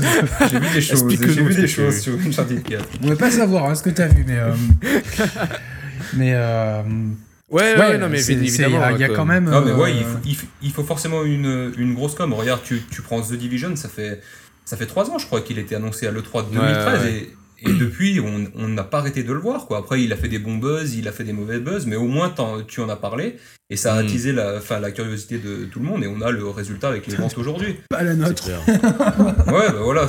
Non, nous on n'est pas tous les trois, on n'est pas ça. Enfin, on c'est pas. Enfin, on a, on a testé le jeu. non, mais, on, mais, on nous tire notre chapeau. bah oui, en dehors des qualités ludiques, comme tu dis, en termes de campagne marketing, c'est sans faute, quoi, presque. Tu vois. Et, du coup. Euh, moi, la question que je pose, c'est euh, Ubisoft sait vendre ses jeux. Ça, c'est vraiment, on peut leur reprocher ce qu'ils veulent. Ils savent les vendre. Euh, je pense qu'ils auraient dû mieux vendre Rainbow Six Siege parce que j'ai rejoué récemment. C'est vraiment un, vraiment un régal à jouer. je ouais, mais Rainbow Six Siege, il est sorti à un moment où il y avait les attentats et tout. Euh, c'était compliqué en termes de communication, de campagne. C'est vrai, non, c'est vrai, c'est vrai. Mais bon, c'est vrai qu'il est mal tombé. mais en tout cas, ils, savent, ils savent mettre le marketing. On voit quand même la corrélation entre marketing et, et chiffre de vente, surtout sur une nouvelle licence, et une, licence qui, même si nous on l'apprécie pas, elle prend des risques, elle. Il faut être objectif. Elle prend des risques. On y reviendra tout à l'heure quand on parlera des, éditeurs tiers. Je vais rebondir sur Microsoft. Microsoft, tu as vraiment l'impression qu'ils ne croient plus en rien. Tu vois, c'est vraiment. Euh, rappelle-toi même, on avait dit. Euh, alors, euh, Forza, c'est certes, c'est une licence automobile. pas que, pas que c'est pas, pas vendeur, au contraire, ça, ça peut l'être, mais on s'aperçoit qu'à chaque itération de Forza, ben, l'intérêt euh, est fléchi En même temps que leur communication ne, bah, gagne Roman, pas en si tu, te, si tu te rappelles, parce que je crois qu'on a, qu'on a, c'est cette année qu'on a, qu'on avait couvert en live la conférence Microsoft, non? Je sais plus. Putain, non, c'était l'année. Non, c'était cette année, il me semble, non? Bon, bref, je sais plus, mais en tout cas, on s'était fait la réflexion de dire attends, on a vu que ça de Forza 6. Tu te rappelles On s'est dit, on n'a rien vu. on n'a rien vu sur le jeu. C'est le 3. les mecs, il, il, balance même pas Quantum Break. Ça faisait deux E3 de suite que Quantum Break, il ne balançait pas pour la Gamescom. Et c'est le 3. Euh, tu t'en fous, balance un trailer de, et puis balance le gameplay après. Mais c'est le 3. Tu dois, tu dois y aller, quoi. Tu vois, les mecs en face, ils arrêtent pas, quoi. allez, FF7, allez, bah chaîne 3, allez, Horizon, boum, boum, boum. Et allez, un peu de, tricot, là. Comment il s'appelle ce jeu, quoi, avec Projet le, Guardian. Le The Last Guardian. The Last Guardian, quoi, tu vois, genre, il n'arrête pas, tu vois. Un peu de Street 5 et tout, ça c'est pour moi, ça, tu vois. Et, et du coup, euh, en face, ils sont là, ouais, bon, on a Forza 6, et puis on vous montre deux secondes d'une cinématique où t'as bien vu que c'est du bullshit parce que le jeu, il est pas comme ça in-game, tu vois. Et c'est tout. Et c'est tout. Euh, Tomb Raider, une séance d'escalade avec le l'Indien, l'Indien qui a trop mangé, et puis c'est tout, quoi. C'est. Euh, comment il s'appelle? Jonah. Donc truc, tu t'en fous, quoi, tu vois. Enfin, montre-moi autre chose que ça, quoi, tu vois. Ouais, ouais, ouais, non, non. Et du coup, est-ce qu'il n'y a pas une corrélation, tu vois, entre ce. ce, est-ce que, bon, Microsoft, là, ben, finalement, c'est plus qu'honorable, 20 millions de ventes quand même, c'est un bon score. Ils se disent, bon, l'autre, est rattrapable. Nous, on, est un peu en roue libre, on est en Y, tu vois, sur notre. Euh, on est deuxième, pépère, et puis. Euh, du coup, ça sert à rien de, de, mettre plus le paquet, tu vois. Est-ce que du coup, il n'y a pas un, Est-ce qu'ils n'ont pas déjà baissé les bras, tu vois, en se disant, bon, bah euh, est-ce qu'ils sont pas possibles ouais. Euh, Parce que t'as pas as vraiment l'impression que chez Sony il y a une impulsion là des studios, tu vois qui bon, hmm. euh, tu vois il y a quand même The de Ready Down, Santa Monica et Naughty, Dog. ouais, tu sais que ces trois-là, ils bossent. Il y a quand même échange de trucs, tu vois. Koji, Koji, mais Kojima aussi, tu vois, qui va arriver avec son exclu, qui fait le tour. comment il s'appelle Oh là là, David Cage, son studio, là, c'est quoi euh, Quantic Dreams. Quantic Dreams, bon, on en pense qu'on veut, ça reste. Euh, oui, non, mais tu vois, tu vois, tu vois quand même qu'il y a volonté d'innover, volonté d'aller de l'avant. Alors, certes, euh, parce que là je pense qu'on a fait le tour de Microsoft, chez hmm. Sony, on n'a pas eu des masses de, jeux innovants non plus, faut être honnête. On n'a pas eu de, Moi j'en ai un tout récent là qui me vient en tête. Alors, attends, euh, une balance de journée ça compte pas Roman, hein, tu le sais. je sais je attends, Kix on va trouver. Quel jeu utilise le, haut-parleur et le, gyroscope Il faut partir de là. Et, et, T'as dit quoi? Until Down. Ah, il, il, en fait partie, mais je pense pas à ce jeu-là. Mais t'as raison, on va en parler après. Euh. vous le savez, les gars. En plus, c'est coloré, c'est un jeu coloré, il y, a, tous les. ah, c'est bon, euh, Tire Away, Unfold. Voilà, c'est ça. Je, l'ai pas fini, je l'ai pas commencé, quoi.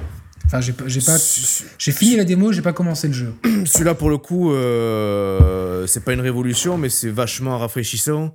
Est-ce qu'il y a une prise de risque C'est difficile à dire. En tout cas, il y a, y a, une intention farouche derrière de proposer quelque chose de, de créatif. C'est un jeu créatif, peut-être plus qu'innovant. Eh ben je vais je vais rebondir parce que ça il fait, il fait partie de la même euh, de la même moelle, la moelle vitaïenne si je peux me permettre.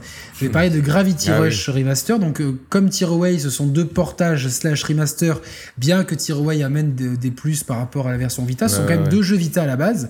Et finalement, on se rend compte que ces deux jeux, parce que j'ai quand même testé la démo de Tearaway, eh ben, euh, je parlais de, de Gravity Rush comme étant rafraîchissant. C'est un peu le mot qui me vient à l'esprit aussi pour, euh, pour, euh, pour ces deux jeux. Mm. Parce que il y a quand même. Peut-être que c'est l'ADN de la machine PS Vita qui voulait ça à la, base, de vouloir exploiter un côté sensoriel, un côté. puis aussi un rythme différent, plus adapté aussi à des sessions de jeux courtes. Ce qui fait qu'au final, tu as des jeux assez. en tout cas, Gravity Rush, tu rentres direct dedans. Tu vois, t'as pas de blabla pendant des heures.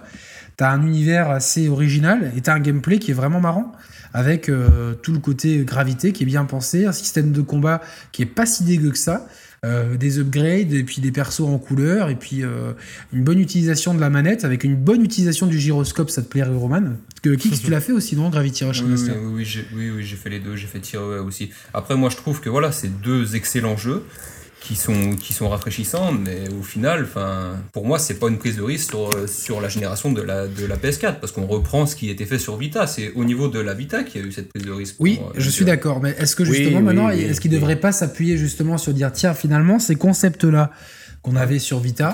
Est-ce que est-ce qu'on peut pas euh, se servir un petit peu de ces exemples-là pour balancer quelque chose à la hauteur de, de ce que nous peut nous, nous offrir la PS4 en fait? Alors, à voir avec Gravity Rush 2, qui est une exclue PS4, si justement ils vont euh, magnifier la formule. Ça, c'est euh, euh, that is the question, quoi. Donc, oui, donc du coup, c'est vrai qu'on a, on a eu beaucoup de jeux sur PS4, beaucoup d'exclus, mais finalement, niveau prise de risque, on a des prises de risque narratives. Ouais, donc Kikix a cité Until Down. Je suis suis assez d'accord aussi. Après, bon, c'est toujours pareil. Je suis, moi, je suis moins d'accord avec vous. Euh, je vais expliquer pourquoi. Après, vous me direz vos, contre-arguments. Je pense que. Non, mais toi, enfin, le problème, c'est que, pas que, pas que le débat il est biaisé, mais euh, à un moment donné, euh, on va dire, ça fait grosso modo 30 ans que le, que le média existe. Il y a eu beaucoup de beaucoup d'innovations et d'évolutions les premières générations. Forcément, il y avait tout à créer. Euh, est-ce que quelque part, on n'arrive pas non plus euh, aujourd'hui à un palier euh, on, parle, C'est une bonne question, on essaiera d'y répondre plus tard, comme ça on peut terminer Sur, sur tout ça. Moi, Until Down, je, je trouve qu'il y a une prise de risque d'un point de vue narratif. je pense que c'est c'est un petit peu ce que David Cage voulait peut-être proposer avec, hmm. avec Heavy Rain, et qu'il arrive, qu'il a réussi à peut-être ne faire qu'à moitié. Là, on a quelque chose de plus euh, de plus maîtrisé parce qu'on a, on a dans les menus l'effet papillon et tu sais pourquoi tu arrives, hmm. tu, tu as une traçabilité des conséquences qui est quelque chose de très malin dans les menus. Euh, et tu as aussi euh, une espèce de. tu as aussi un côté imprévisible. Des fois, tu penses vouloir bien faire un truc et au hmm. final, ça te retombe dessus. Alors, ça peut paraître injuste, mais au final, ça, ça amène du plaisir de jeu. toutefois, je pense que c'est quand même une formule que euh, qu'on avait déjà vu avec Quantic Dream notamment. Qu'est-ce que vous en pensez? Qui en pense quoi justement? Non non moi, moi je suis d'accord. J'ai jamais dit que c'était une que c'était une prise de risque au niveau de ah Après c'est une nouvelle IP, mais après oui quand tu as une nouvelle IP ça veut pas forcément dire grosse prise de risque non plus quoi. Enfin quand tu regardes les on parlait de de, de Ubi quand tu regardes un Watch Dogs Watch Dogs c'est euh, bah, c'est un, un, GTA-like, quoi. Après, une autre exclue chez, euh, chez PlayStation qu'ils ont sorti l'année dernière, c'est Bloodborne. Mais Bloodborne, c'est c'est un Dark Souls. C'est un Dark Souls un peu plus un peu plus speed, ouais. voilà, c'est ça. C'est vrai que niveau, oui, si parce que euh, la prise de risque dans Until Dawn, elle est plutôt euh, sur le côté narratif en fait. Ouais, c'est c'est on propose un jeu narratif, un jeu où il y a finalement très peu de gameplay, mais justement il y a, il y a très peu de gameplay. C'est vrai que c'est niveau Niveau jeu, ça reste du QTE, du déplacement. C'est pas. Euh, un, si, tu enlèves un peu le côté narratif, tu n'as pas de prise de risque. C'est pas, pas gênant, ça. Tu vois, le gameplay, il est pas, il est pas gênant, il s'intègre. Alors, alors, pour toi, elle, euh, Roman, tu, tu, penses qu'il y a une prise de risque, qu'il y, a, y a une innovation de, de, de ce point de vue-là? Est-ce que c'est pas. Non, c'est vrai, non, effectivement, non, à, la, lumière de ce que vous dites, euh, non, finalement, c'est sûr qu'il n'y a, a, pas non plus une prise de risque folle. Euh, peut-être qu'initialement, bon, on se rappelle, c'est un jeu qui devait sortir sur PS3 et, exploiter les PS Move. Euh, il y aurait pu avoir, allez, à la limite, si on veut, si on veut être gentil, cette prise de risque-là liée au motion gaming à l'époque, qui n'est plus d'actualité du coup maintenant. Et quelque part, est-ce que, est que tu euh, es pas curieux de. Est-ce que tu n'aurais pas voulu qu'il y ait l'option motion gaming aussi Alors, tu as, une option qui te permet de.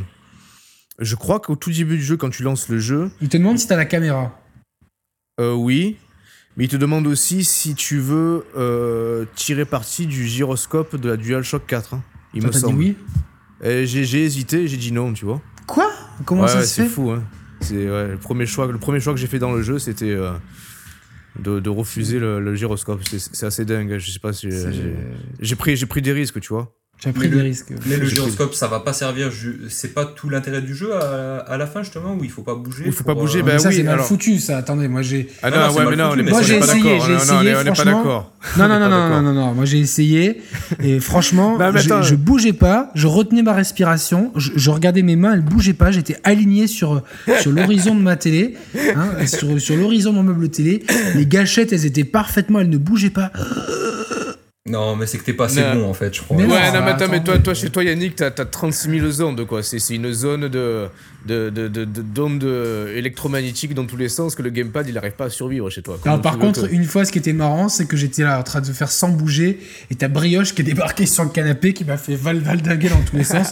Donc là, oui, je veux bien que ça. Que, que, mais je, je suis pas le seul, hein. il y a plusieurs gens sur les réseaux sociaux qui, euh, qui étaient d'accord pour dire qu'il il, manquait un petit peu de permissivité, quoi, tu vois, je trouve, sur ces phases-là, quoi, tu vois. Ouais, mais je pense que sans spoiler, la dernière séquence, elle est euh, peut-être moins permissive que les autres. J'ai. Euh, bah, forcément pour accentuer un peu l'effet de, tension euh, qui règne dans la, dans la, scène en question. Mais, mais du coup, euh, le gyroscope, il servait à quoi si, Parce que toi, tu as dit non au gyroscope, mais tu as quand même eu ces séquences-là. Oui. Donc du coup, il servait à quoi, le gyroscope il aurait pu servir? Il n'y avait pas des... Attends. À quoi il aurait pu servir? Ouais, je sais pas. ça, ça, servait justement à ça, je sais pas. Ou à pointer la caméra sur le cul d'Aiden Pantier, peut-être? Non? Non. Non? Bah alors je sais pas.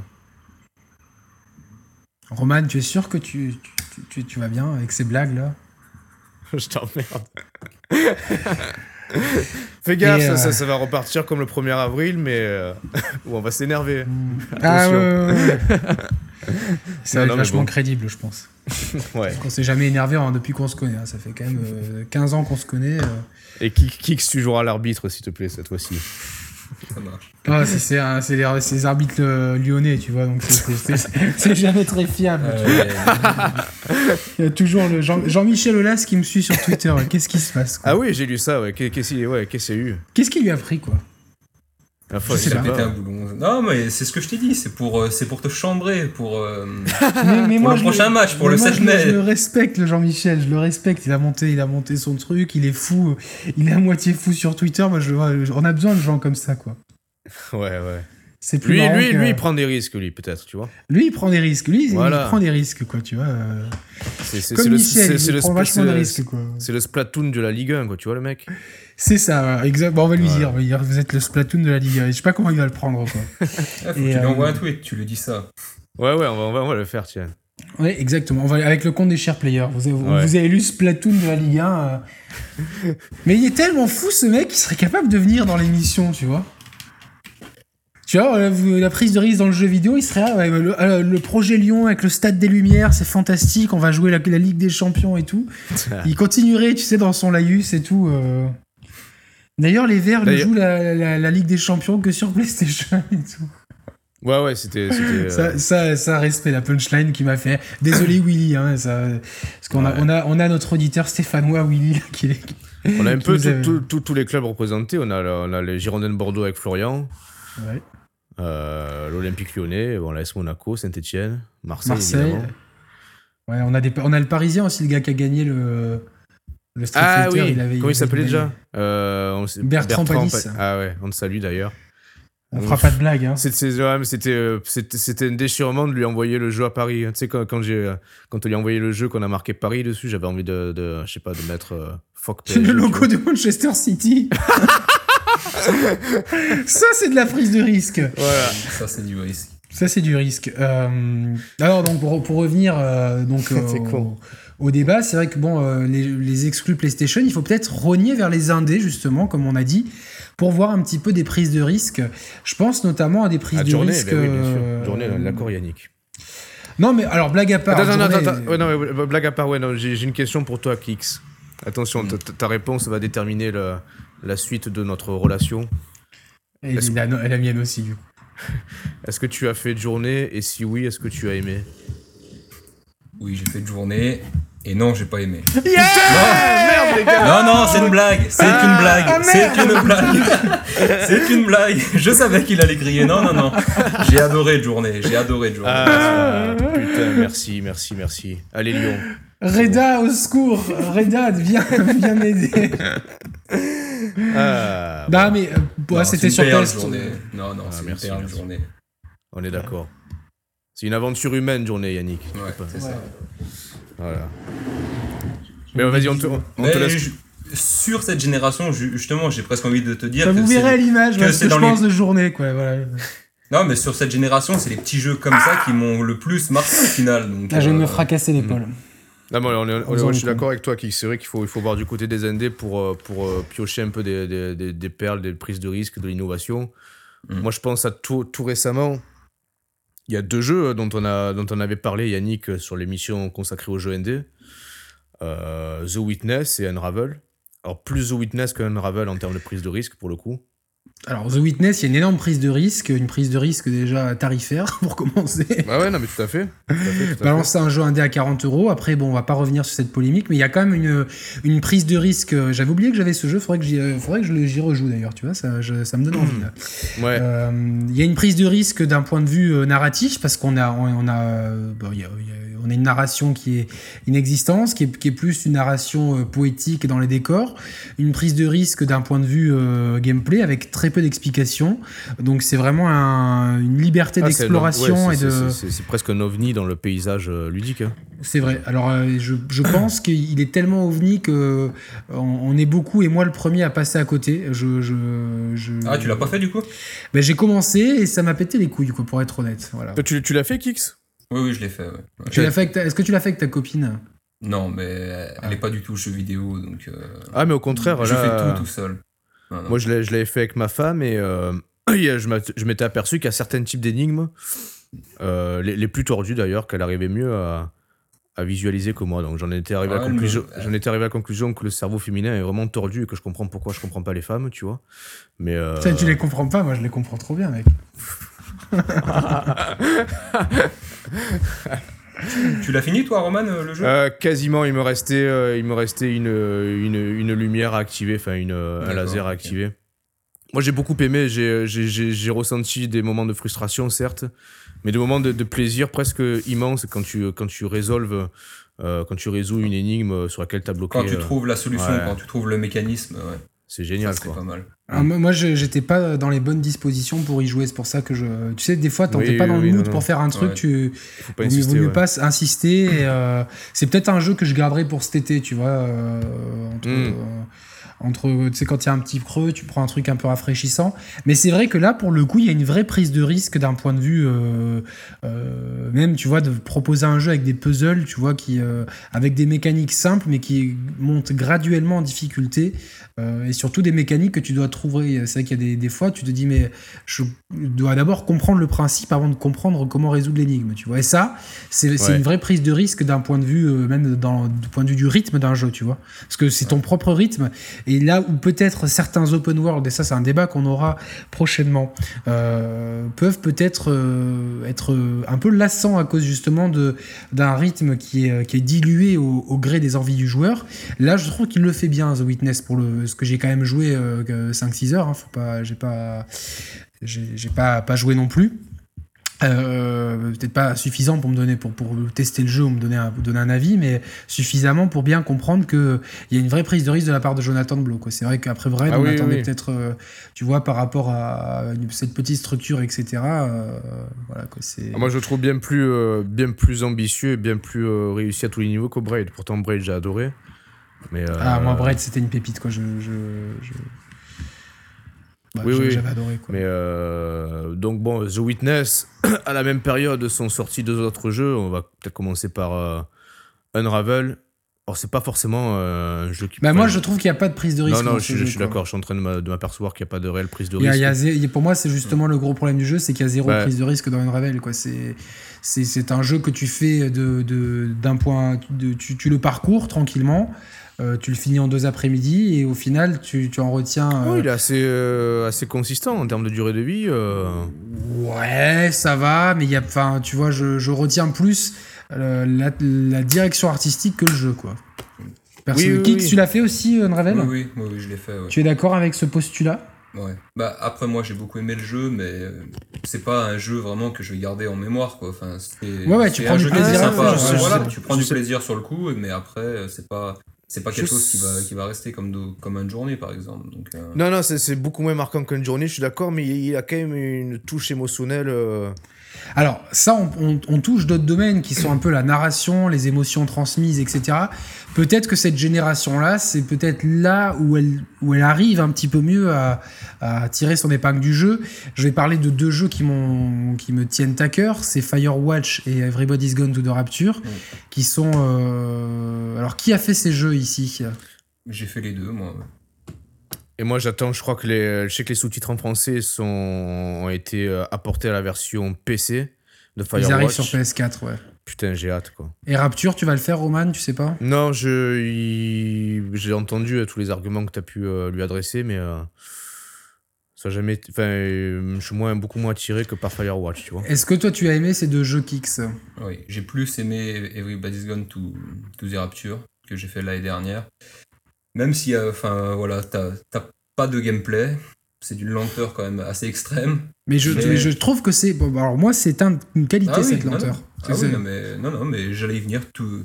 C'est vraiment d'une profondeur. En, en plus, c'est beau et Franchement, ouais, j'ai pas, j'ai pas vu le temps passer avec ce jeu et c'est un de mes souvenirs marquants de, de l'année dernière, ce jeu. Pareil, pareil. Il y a des moments de grâce qui sont. Euh, voilà, c'est ça. Je sais pas si des, si des gens ici, euh, ou de, enfin, si donc toi et Roman, vous avez vu la série The Leftovers, qui est une super belle série, euh, pleine de poésie, qui, bah, ça se rapproche un petit peu, c'est-à-dire que c'est le, il y, y, a un pourcentage de la population qui disparaît mystérieusement et euh, c'est une série qui va non pas s'attacher à comprendre pourquoi les gens ont disparu, mais s'attacher aux conséquences émotionnelles de cette disparition. Et j'ai trouvé beaucoup de similitudes un petit peu dans, le rythme narratif qui est un peu lent aussi dans cette série.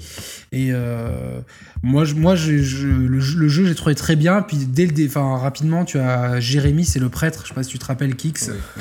Et, quand tu as toute cette séquence avec le prêtre, quand tu es dans l'église ou quoi, ben là, j'ai des frissons qui viennent sur le bras.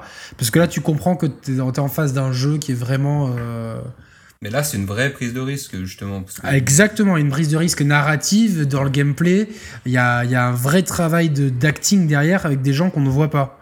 C'est-à-dire que tu vois personne, tu ne vois aucun visage, tu vois des silhouettes, mais tu as des acteurs qui sont marquants. Et ça, c'est incroyable. Moi, moi, pour moi, je trouve ça. Euh, Attends, est-ce qu'on est les voit pas? Est-ce qu'on les voit euh, aussi peu que les joueurs de l'OM sur la pelouse Exactement. on, voit, on, voit, on voit plus les silhouettes que les joueurs de l'OM sur la pelouse, tout à fait surtout l'autre soir où ils ont. Euh, c'était 11 plots. Euh, désolé, Roman. Et, euh, ouais, mais tu vois, je, je, je m'auto-troll, tu vois, je suis. Non, non, mais il y a une vraie prise de risque là pour le coup, parce que c'est vrai que vendre un jeu comme ça, c'est quand même compliqué. Parce qu'un jeu qui va si lentement, où tu vois personne et qu'au final tu fais qu'écouter des dialogues pour avancer, c'est le jeu narratif poussé à son extrême mais c'est un extrême qui est tellement bien maîtrisé d'un point de vue. Euh, moi, je redemande des choses comme ça. J'ai aucun problème avec ça. J'ai aucun problème. Mais au final, il a quand même pris un tollé critique aussi, donc. Euh, c'est peut-être pour ça que. Comprends pas, Je ne comprends pas. mais moi non plus. Mais, euh, mais, c'est peut-être pour ça aussi qu'ils veulent pas prendre des risques, parce que. Souvent, ça paye pas. Ouais. il s'est fait, il s'est fait critiquer le, jeu. Oui. Ah bah, en ah fait, les gens, ont, la presse a unanimement préféré The Vanishing of Ethan Carter que moi, que moi j'ai pas, j'ai pas accroché au jeu, tu vois. J'ai pas accroché à Ethan Carter. Kix, tu l'as fait? Oui, oui, j'ai bien aimé, moi, Ethan Carter. Moins que. Il est beaucoup moins profond que Everybody's Gone to the Rapture. Mm. Mais quand tu finis le jeu, tu te refais tout le jeu un petit peu. Ça, ça, ça demande quand même de, de, la réflexion à la fin. Ouais, en plus, il n'y a, a, pas vraiment de. de... Même les, les, créateurs du jeu euh, euh, ne sont pas clairs, ils, ils, sont volontairement pas clairs sur les explications de la fin d'Ethan Carter. Euh, là où justement. Non, mais après, c'est pas, euh, c'est, pas vraiment un problème pour, pour moi à ce niveau-là, parce que je, enfin, t'as plein de, de, de, très gros films, de très beaux films que, qui, qui justement, à, la fin, tu sais pas. Euh, ce qui est beau aussi, c'est de se poser la question. C'est comme à la fin de l'os, quoi. Tu te demandes. oui, oui, oui, oui, c'est, exactement. Tu fais le truc, donc. dans, bah, dans, dans l'os, de toute façon, il y a, y a, beaucoup de questions qui sont pas, qui sont pas qui sont, auxquels on ne répond pas et qui sont euh, justement euh, parce que les, gens qui râlent, c'est qu'ils n'ont pas compris que c'était un show à, propos de personnages et de leur évolution et pas à propos de, de mystère. Que le mystère, il est là juste pour accompagner le développement des personnages. Et c'est un peu ce qu'on retrouve dans Vanishing of. Euh, dans Everybody's Gone to the Rapture, en fait. Le, le côté mystérieux ce qui se passe, à la limite, c'est juste. c'est ça, ça, sert de moteur, en fait, à l'intrigue qui a.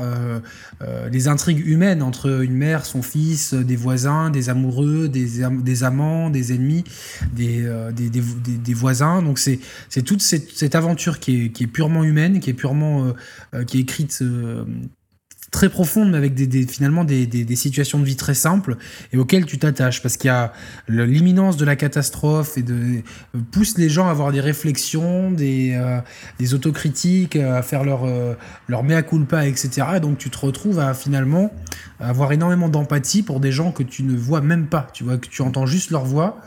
Moi, tu sais, justement, j'avais un petit carnet à côté avec un crayon et je notais les relations entre chaque personnage parce qu'au final, tu as quand même beaucoup de personnages. Faut réussir à suivre. Et j'ai adoré ça, justement, le petit côté à côté de. Enfin, de. Ah, la musique de ce jeu, elle est juste. Mmh, et entre les deux, petite question, est-ce que tu as préféré le grand du graphique du Unreal Engine 4 mmh. sur euh, Ethan Carter ou sur le CryEngine avec Everybody's Gone to the Rapture? J'ai préféré Everybody's Gone to the Rapture, même si euh, Ethan Carter, c'est pas dégueulasse, faut dire ce qui est. Mais j'ai préféré Everybody's Gone to the Rapture. Je suis dans le même cas, j'ai trouvé que le, rendu, me, plaisait plus en tout cas. Donc, euh. Et donc on a aussi, euh, dans le même genre de jeu, Firewatch, qui lui aussi est une prise de risque, parce que là aussi on a un jeu très narratif avec avec finalement des enjeux qui sont uniquement, qui a aucun enjeu de gameplay, ou alors c'est vraiment très. Euh, tu vas te promener, tu vas là, il n'y a, aucun challenge. Le, challenge, il peut être si tu désactives la carte, de pouvoir te repérer, de pouvoir. Euh, euh, éventuellement te promener sans, sans, repère visuel, ça peut être un challenge qui peut pousser à l'immersion, mais la prise de risque, elle est narrative là encore, avec, avec une narration qui est uniquement avec deux personnages. Juste avec, à base de dialogue entre un homme et une femme qui, se, qui, ne se rencontrent pas au moment du début du jeu. Euh, Moi, j'ai beaucoup aimé le jeu, toute l'intrigue, tout le long. Enfin, mais bon, j'ai quand même été déçu par la fin. Attends, attends, par, contre, par contre, ouais, s'il vous plaît, les gars, ne, spoilez pas. Oui, oui, je spoil pas. Non, non, je te dis juste que j'ai été déçu par la fin, c'est tout. Moi, j'ai pas été déçu par la fin parce que, parce que je pense que je, je m'y attendais et euh, mais je peux comprendre qu'on puisse être déçu. Mais, mais après, c'est quand même. Il y a une prise de risque. Est-ce qu'il y a. Ah est-ce qu'il y, a 10 ans, on aurait pu euh, vendre des jeux comme ça sur console? Je pense pas. Je pense pas. Je, je pense qu'il y a justement que le média, quand on dit que c'est un peu le contre, il... a évolué quand même. le média oui, oui, il y a de plus en plus. Il, a, il y a certains jeux, dont celui-ci, qui a quand même une approche euh, bien plus mature de, du jeu jeu bête et méchant, pam pam boum boum et manichéen euh, de manière caricaturale, c'est clair. Dans le même ordre d'idée, moi je, je, repensais quand vous discutiez, euh, je repensais à euh, Mémoire d'un soldat inconnu. Ah oui, et très très bien, oui, exact. Je pense que là aussi, on peut, on peut, d'une, on peut, on peut louer les qualités euh, ludiques et les, et les impacts émotionnels qu'a suscité le jeu. Et Ubisoft, encore une fois. Hein, et Ubisoft, encore une euh, fois, il faut le souligner.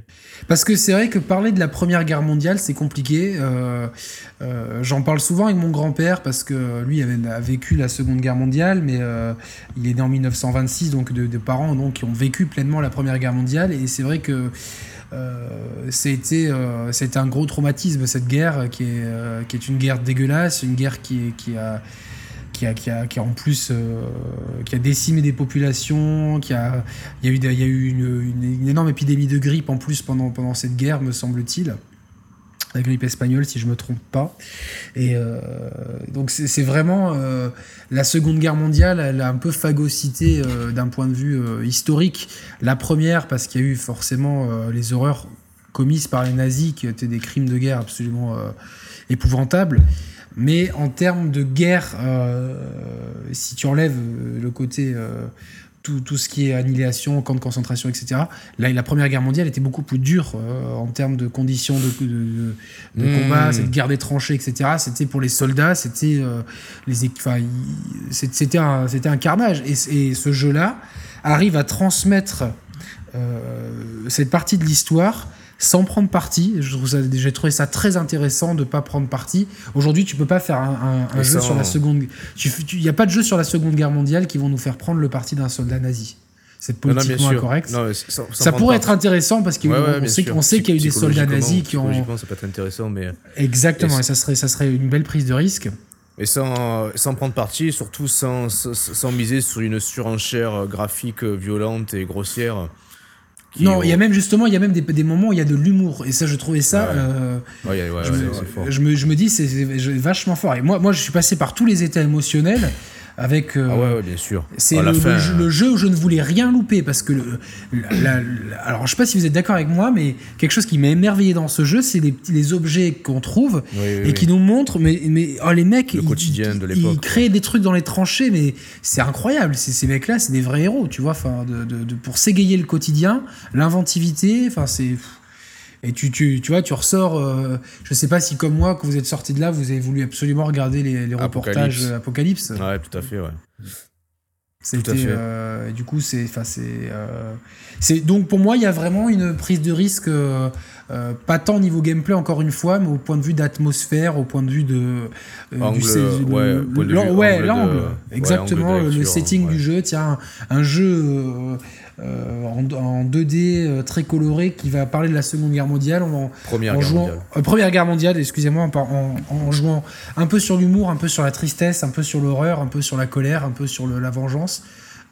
Sans jamais tomber dans l'excès dans un de ses sentiments. Et eh ben là, là, il y a vraiment, mm. encore une fois, on, on, l'a souvent dit dans cette émission, mais encore on, tire, notre coup de chapeau Ubisoft pour leurs équipes. C'est Montpellier, je crois, qui a fait ce jeu. Ouais, du Montpellier pour euh, et on, on redemande d'autres jeux comme ça qui, euh, qui nous permettent euh, hmm. De, de, à la limite c'est ah, plus intéressant qu'un Assassin's Creed pour certes je, je trouve un point de vue historique ouais. ouais je trouve ah oui largement largement, largement, en fait j'ai trouvé que le traitement de la première guerre mondiale était plus intéressant que la dans, dans Soldat inconnu que dans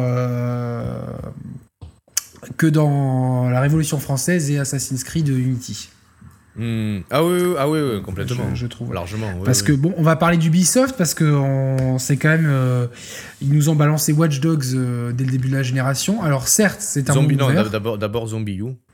Oui, bon, Zombie You, on en a parlé tout à l'heure. et c'est vrai que c'est euh, quand même. C'est un des jeux qui représente le mieux le. Le, le gamepad, et c'est hmm. un jeu de lancement, et c'est un jeu éditeur tiers. Ouais. C'est ça. Donc, et ensuite, Watch Dogs. Euh, alors, tu kicks, tu me disais, c'est un monde ouvert. Comme un GTA. Ouais. non, non, je, je, ouais, je te dis, enfin moi je l'ai pas fait, je l'ai pas fait parce qu'il m'a pas donné envie de le faire. Ah. Mais pour, enfin, j'ai des, j'ai des copains qui l'ont fait. Ah, tu l'as pas fait du coup? Non, je l'ai pas fait moi, Watch Dogs. Il m'a, enfin, je sais pas, j'ai pas été hypé par le jeu et. T'as l'air, t'as l'air de penser, ouais, t'as l'air de penser du coup Kix qu'il est pas, qu'il prend pas de risque ou qu'il est pas innovant, c'est ça? Bah, non, non, mais vu, vu de, l'extérieur, non, mais je Oui, c'est ça.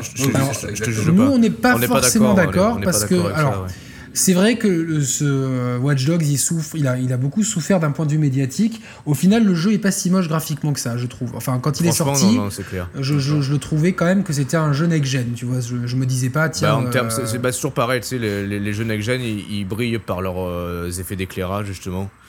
Et Watch Dogs. Il le fait très bien. La, nuit, le, jour, il n'est pas très beau. La nuit sous la pluie, il est magnifique. Enfin, il est, beau. C'est ça, c'est ça. Euh, le héros, c'est une huître. J'en parlais avec Raymater euh, euh, sur, sur. On avait fait un Skype avec Raymater, notre auditeur, celui qui nous pond des commentaires L'encyclopédiste. L'encyclopédiste, mais, mais les commentaires qui sont toujours très pertinent. Donc, euh, une fois qu'on les a validés, vous les, vous les lisez, vous prenez votre quart d'heure de lecture.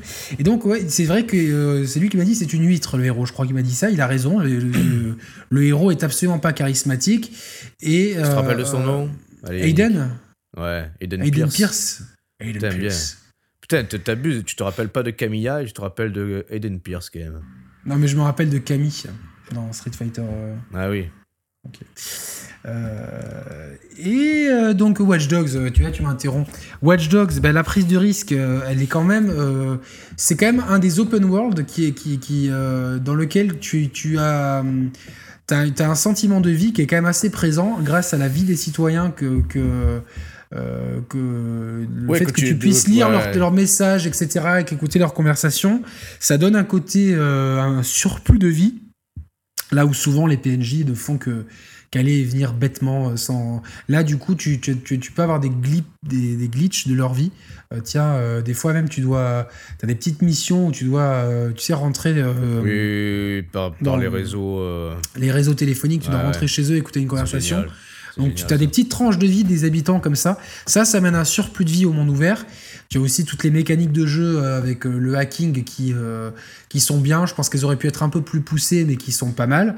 Et tu as aussi le multijoueur qui amène pour moi quelque chose d'assez novateur. Mmh.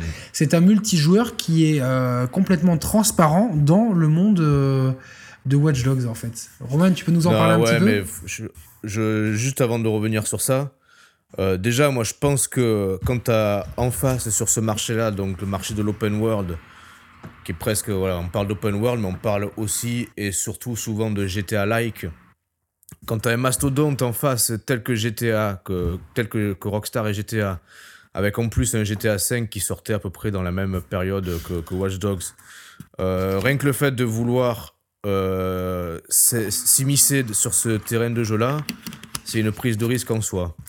Euh, pour moi, je, forcément, un open world, c'est très coûteux en termes de ressources, en termes d'argent, en termes de.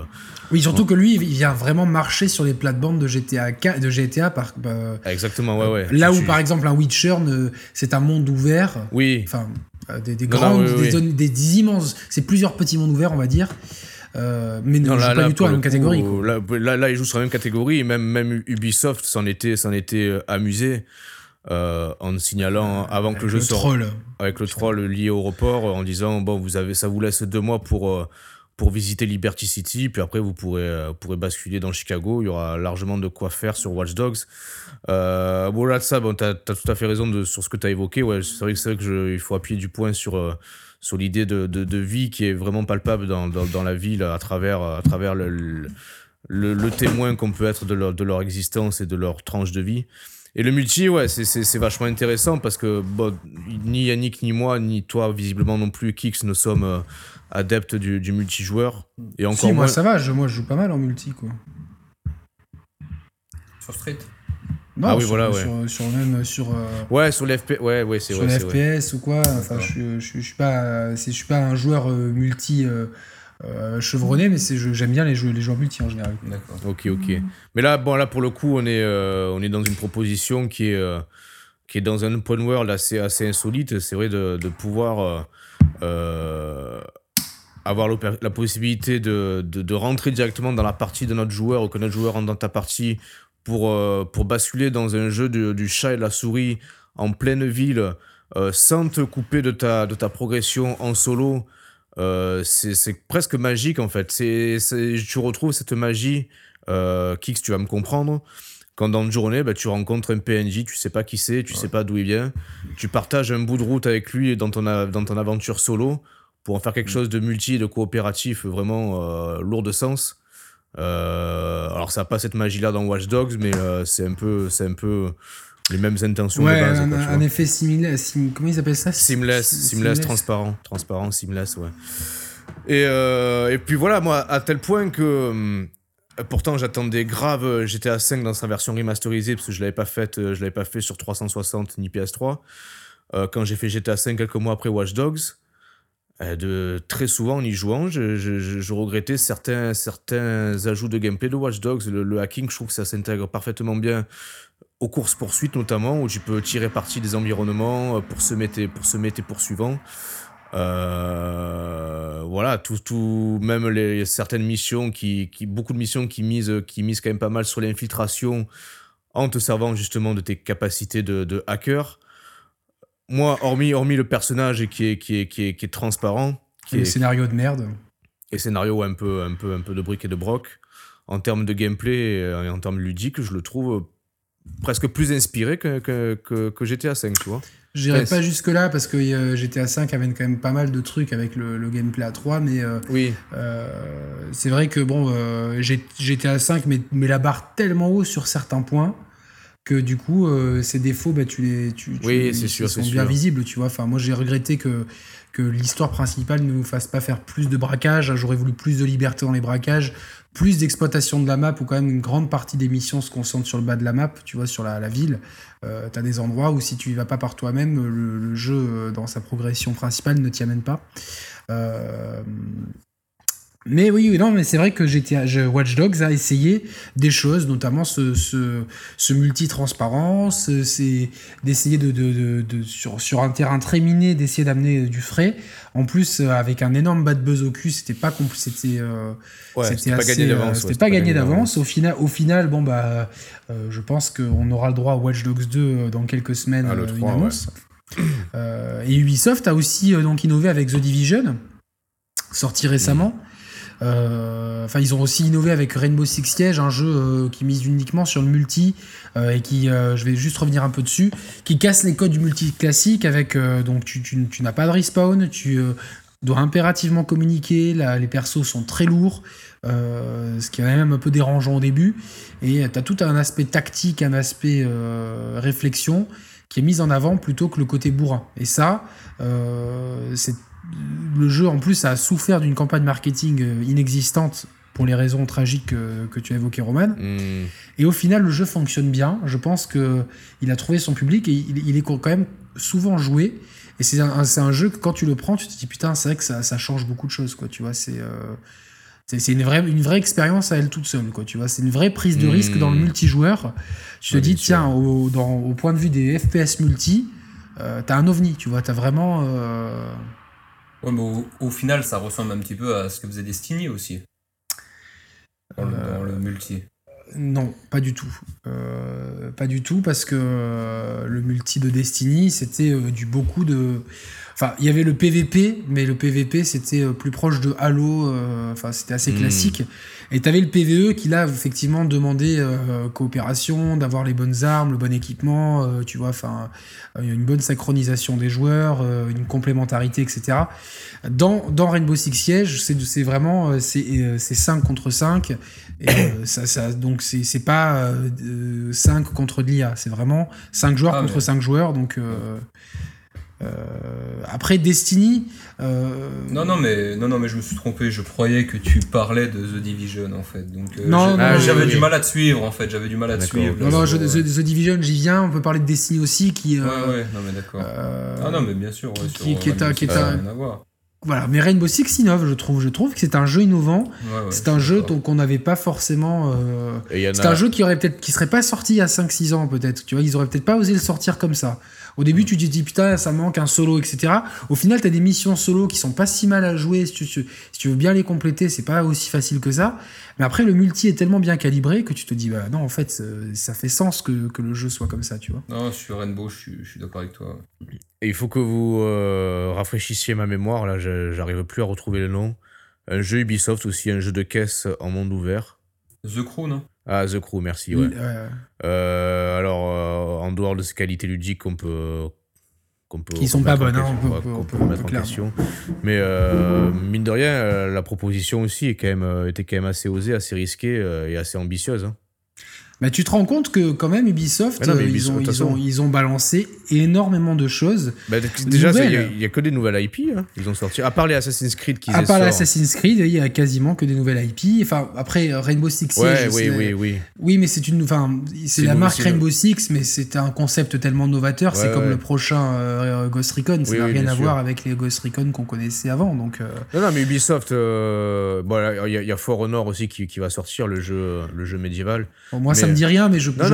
encore une fois, il y, a vraiment une, une, une volonté d'aller plus loin, de proposer quelque chose. Il y a une grande diversité de catalogues. Hein, tu vois, tu passes de, de tu passes de, Rainbow Six à The Crew en passant par Soldat Inconnu, en passant par Trackmania Turbo euh, récemment, en passant par Assassin's Creed.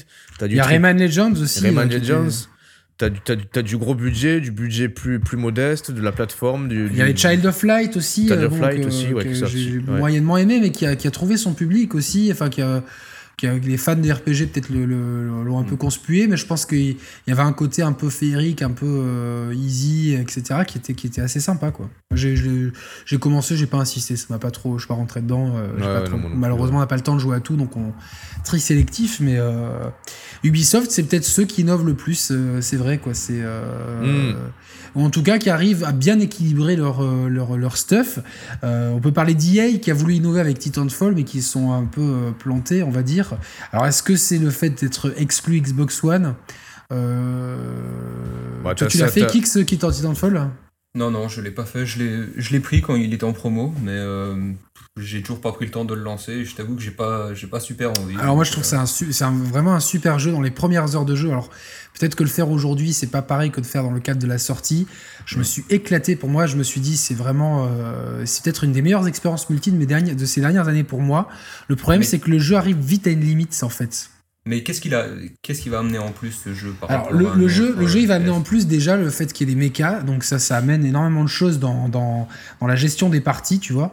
Euh, le fait qu'il y ait des bots, donc du coup, ça te permet de, de ça permet à des, des, gens comme mon neveu qui était pas bon parce qu'ils sont petits, de quand même faire du frag. Donc tu vois, c'est et ça permet d'avoir des affrontements qui paraissent plus euh, grands, alors qu'en fait il n'y a pas autant de joueurs que ça. C'est un peu un trick, mais c'est malin, tu vois. Ça permet quand même d'avoir, euh, de donner euh, un peu de, de, ça amène un peu de grandeur artificielle, mais qui passe bien. et les titans amènent beaucoup. Il y a vraiment une, enfin tu vois, quand quand il y a un titan qui arrive sur le champ de bataille, ça, ça, ça ça change complètement, c'est des game changers.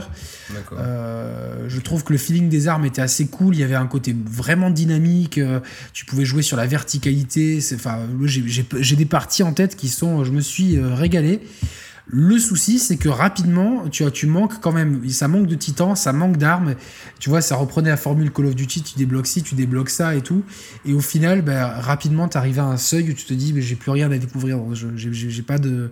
Là où dans un Call of Duty, tu as toujours, euh, au pire des cas, tu passes ton prestige et tu recommences. Et euh, tu as toujours du challenge parce qu'il y a beaucoup. Là, au bout d'un moment, soit les parties j'étais trop fort, soit les parties je me faisais éclater, tu vois, j'ai du mal à trouver un juste milieu, là où dans, Call of il y a tellement de joueurs que tu trouves toujours une partie où, où tu trouves euh, euh, ta place, tu vois, on va dire. Quoi. Hmm. Mais bah, en plus, il, a, là, il a souffert de deux de, problèmes. Tu parlais du fait qu'il avait peut-être souffert euh, de la mauvaise image de la Xbox One à, son démarrage et étant un jeu exclusif à cette machine, c'est forcément plus compliqué. Il a aussi souffert de l'absence de, de, mode solo. Je pense que je pense que c'est préjudiciable sur ce genre de jeu, tu vois, là où euh, euh, ben, Rainbow Six Siege a réussi à trouver son public. Euh, ouais.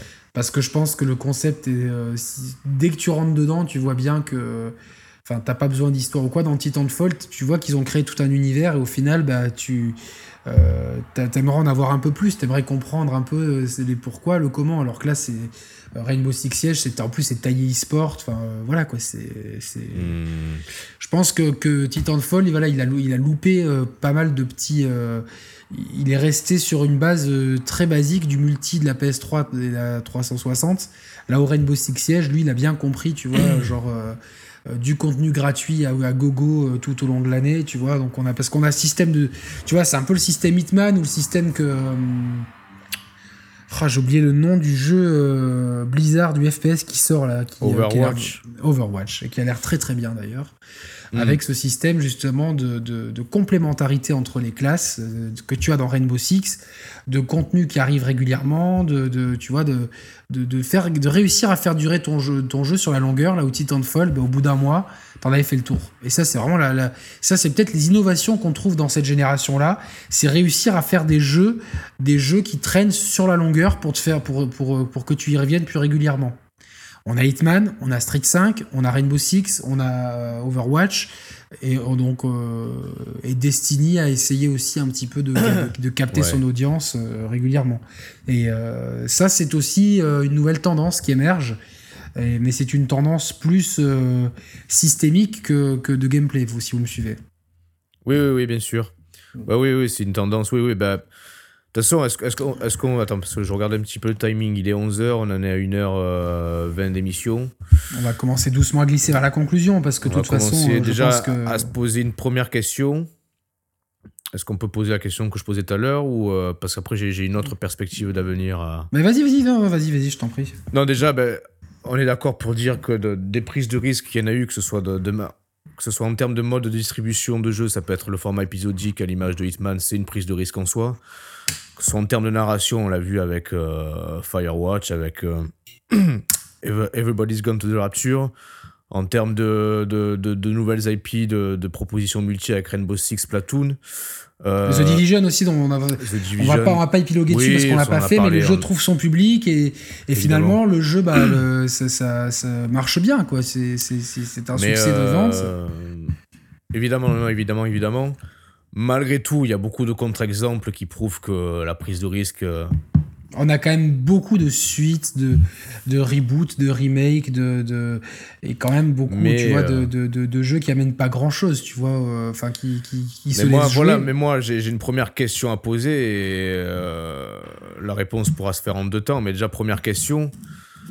Est-ce que, voilà, je disais tout à l'heure, le jeu vidéo, on va, on va grosso modo dire que c'est un média qui a à peu près nos, nos, âges respectifs même si tu es un peu plus jeune, il me semble, Kix. Mais voilà, on va, on va se regrouper dans cette génération-là. Euh, forcément, un, média, quand il prend, quand, quand il naît, quand il, quand il il est amené à évoluer rapidement euh, et beaucoup euh, en début de vie, forcément, c'est une logique naturelle. Qu'au bout d'un moment, entre les, entre les limitations techniques, parce que même si les hardware évoluent, le gap tous les 5-6 ans, il est quand même beaucoup plus mesuré qu'avant.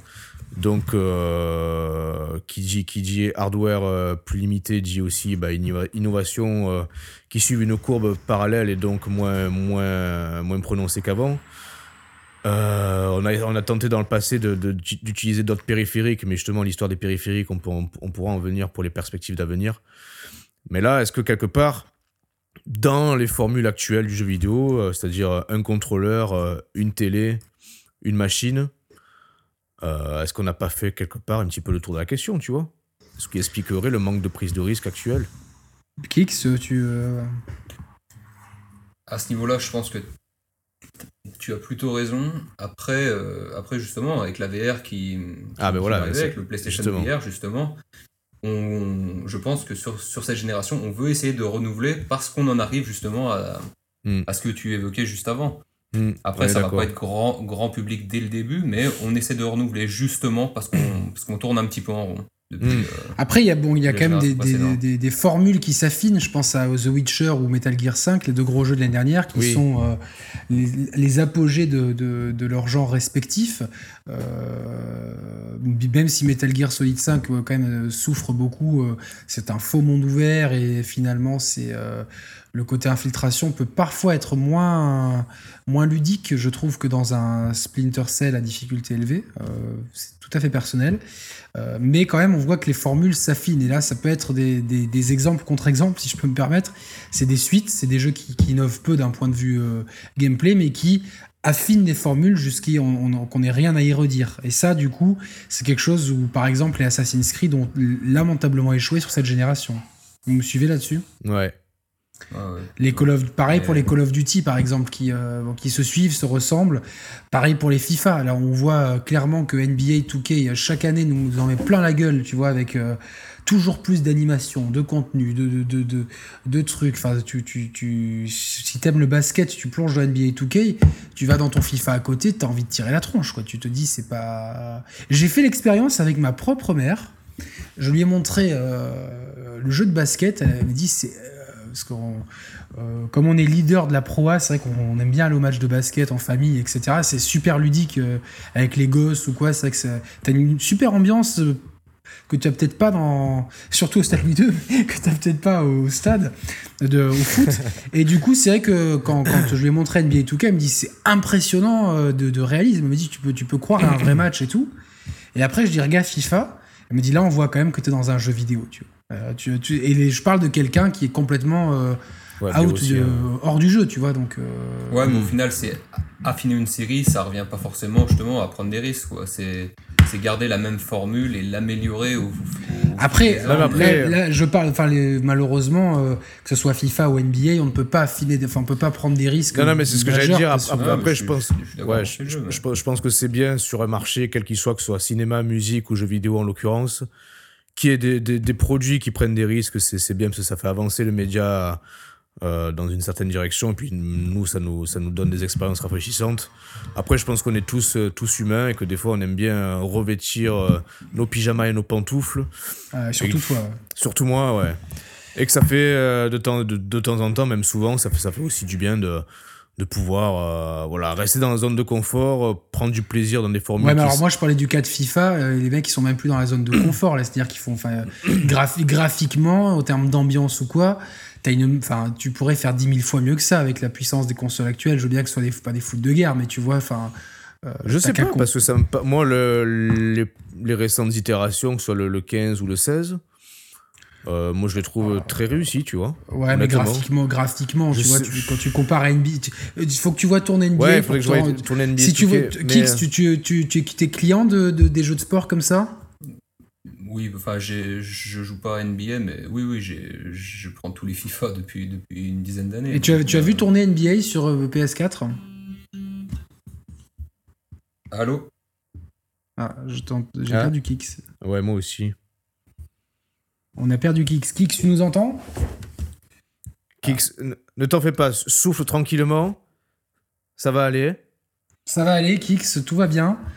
Non, je... Ah, c'est bon, je vous réécoute. ah, voilà, on l'a retrouvé. Voilà, je suis désolé, j'ai eu un appel en même temps, ça a coupé le, ça, ça a coupé le truc. Donc je demandais si tu avais, si tu avais vu tourner NBA 2K euh, 15 ou 16 sur euh, PS4.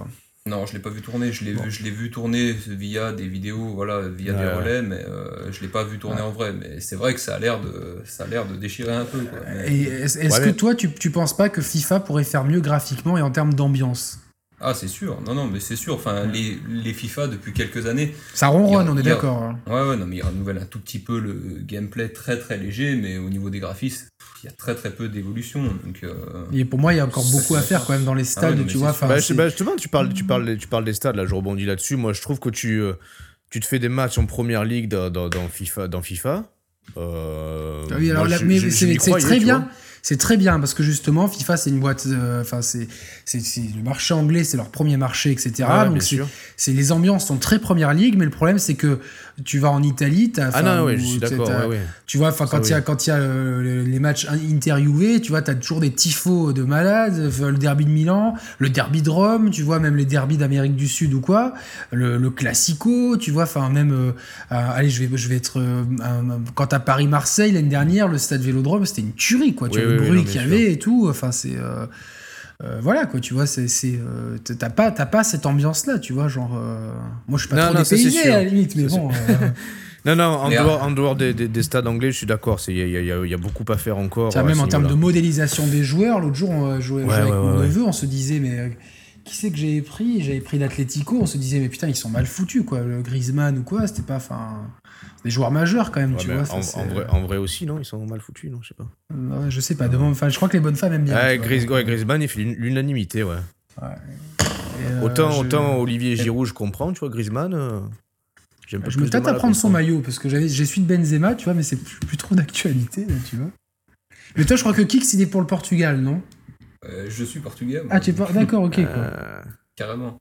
Bah, tu es de où au Portugal de, de Lousade, c'est vers Porto, c'est juste à côté de Porto. Moi je connais, j'étais en vacances à Viana do Castelo. C'est où? Dans le nord, c'est près de Braga, c'est euh, Viana do Castelo. je pense c'est vachement connu quoi. Ouais, non, mais, enfin moi j'y vais pas très très souvent, je suis allé il y a 2-3 ans, mais euh, ouais, on a, ici grosse, grosse, communauté euh, portugaise aussi à Beau Soleil, la ville mitoyenne de Monaco. Hmm. Donc chaque fois que je, suis allé à Viana do Castelo, ah Viana do Castelo. Donc gros amis à tous nos amis portugais qui nous suivent. Voilà, quoi. Hmm. J'ai tous les CD de Linda de Souza, si vous voulez savoir. J'ai le maillot de Joao Moutinho. Voilà. Ah ouais, ok.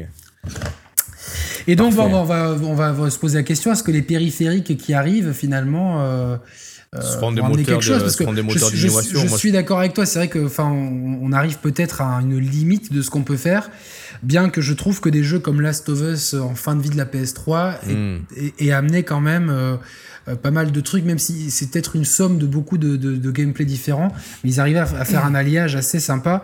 Peut-être Uncharted 4 arrivera aussi si l'infiltration. Euh... C'est ce que j'attends le plus dans Uncharted 4, c'est peut-être le côté infiltration tiré de, de Last of Us. Je sais pas ce que vous en pensez. Ouais, ou le côté liberté d'approche, ouais, liberté de mouvement, liberté d'approche que j'espère. Ouais, les dialogues dynamiques aussi qui s'arrêtent, qui reprennent et tout. ah non, mais terme d'ambiance. Pour, pour, pour, reprendre ce que vous disiez un petit peu avant par rapport à ces FIFA et tout, je dirais presque que, que l'industrie du jeu vidéo aujourd'hui, elle, regarde surtout ce que veut le grand, le grand public. Et le hmm. grand public, il veut des suites, en gros. Enfin, quand, quand ils ont leur Assassin's Creed, quand ils ont leur FIFA, ils, ils, ils, sont rassurés. Quoi. Et quand tu regardes les trois jeux qui sont les plus vendus des deux dernières années, tu retrouves, ouais, tu retrouves FIFA, Call of et, euh, et GTA, je crois. Exactement. Oui, oui, non, mais bien que, bien qu'il y a quand même, euh, je pense qu'il y a quand même une prise de conscience qui est en train de, de, de, s'initier, de s'amorcer, parce qu'on le voit. Regarde les, les, bonnes ventes de, de, Destiny, de, de, Watch Dogs quand même, de, The Division.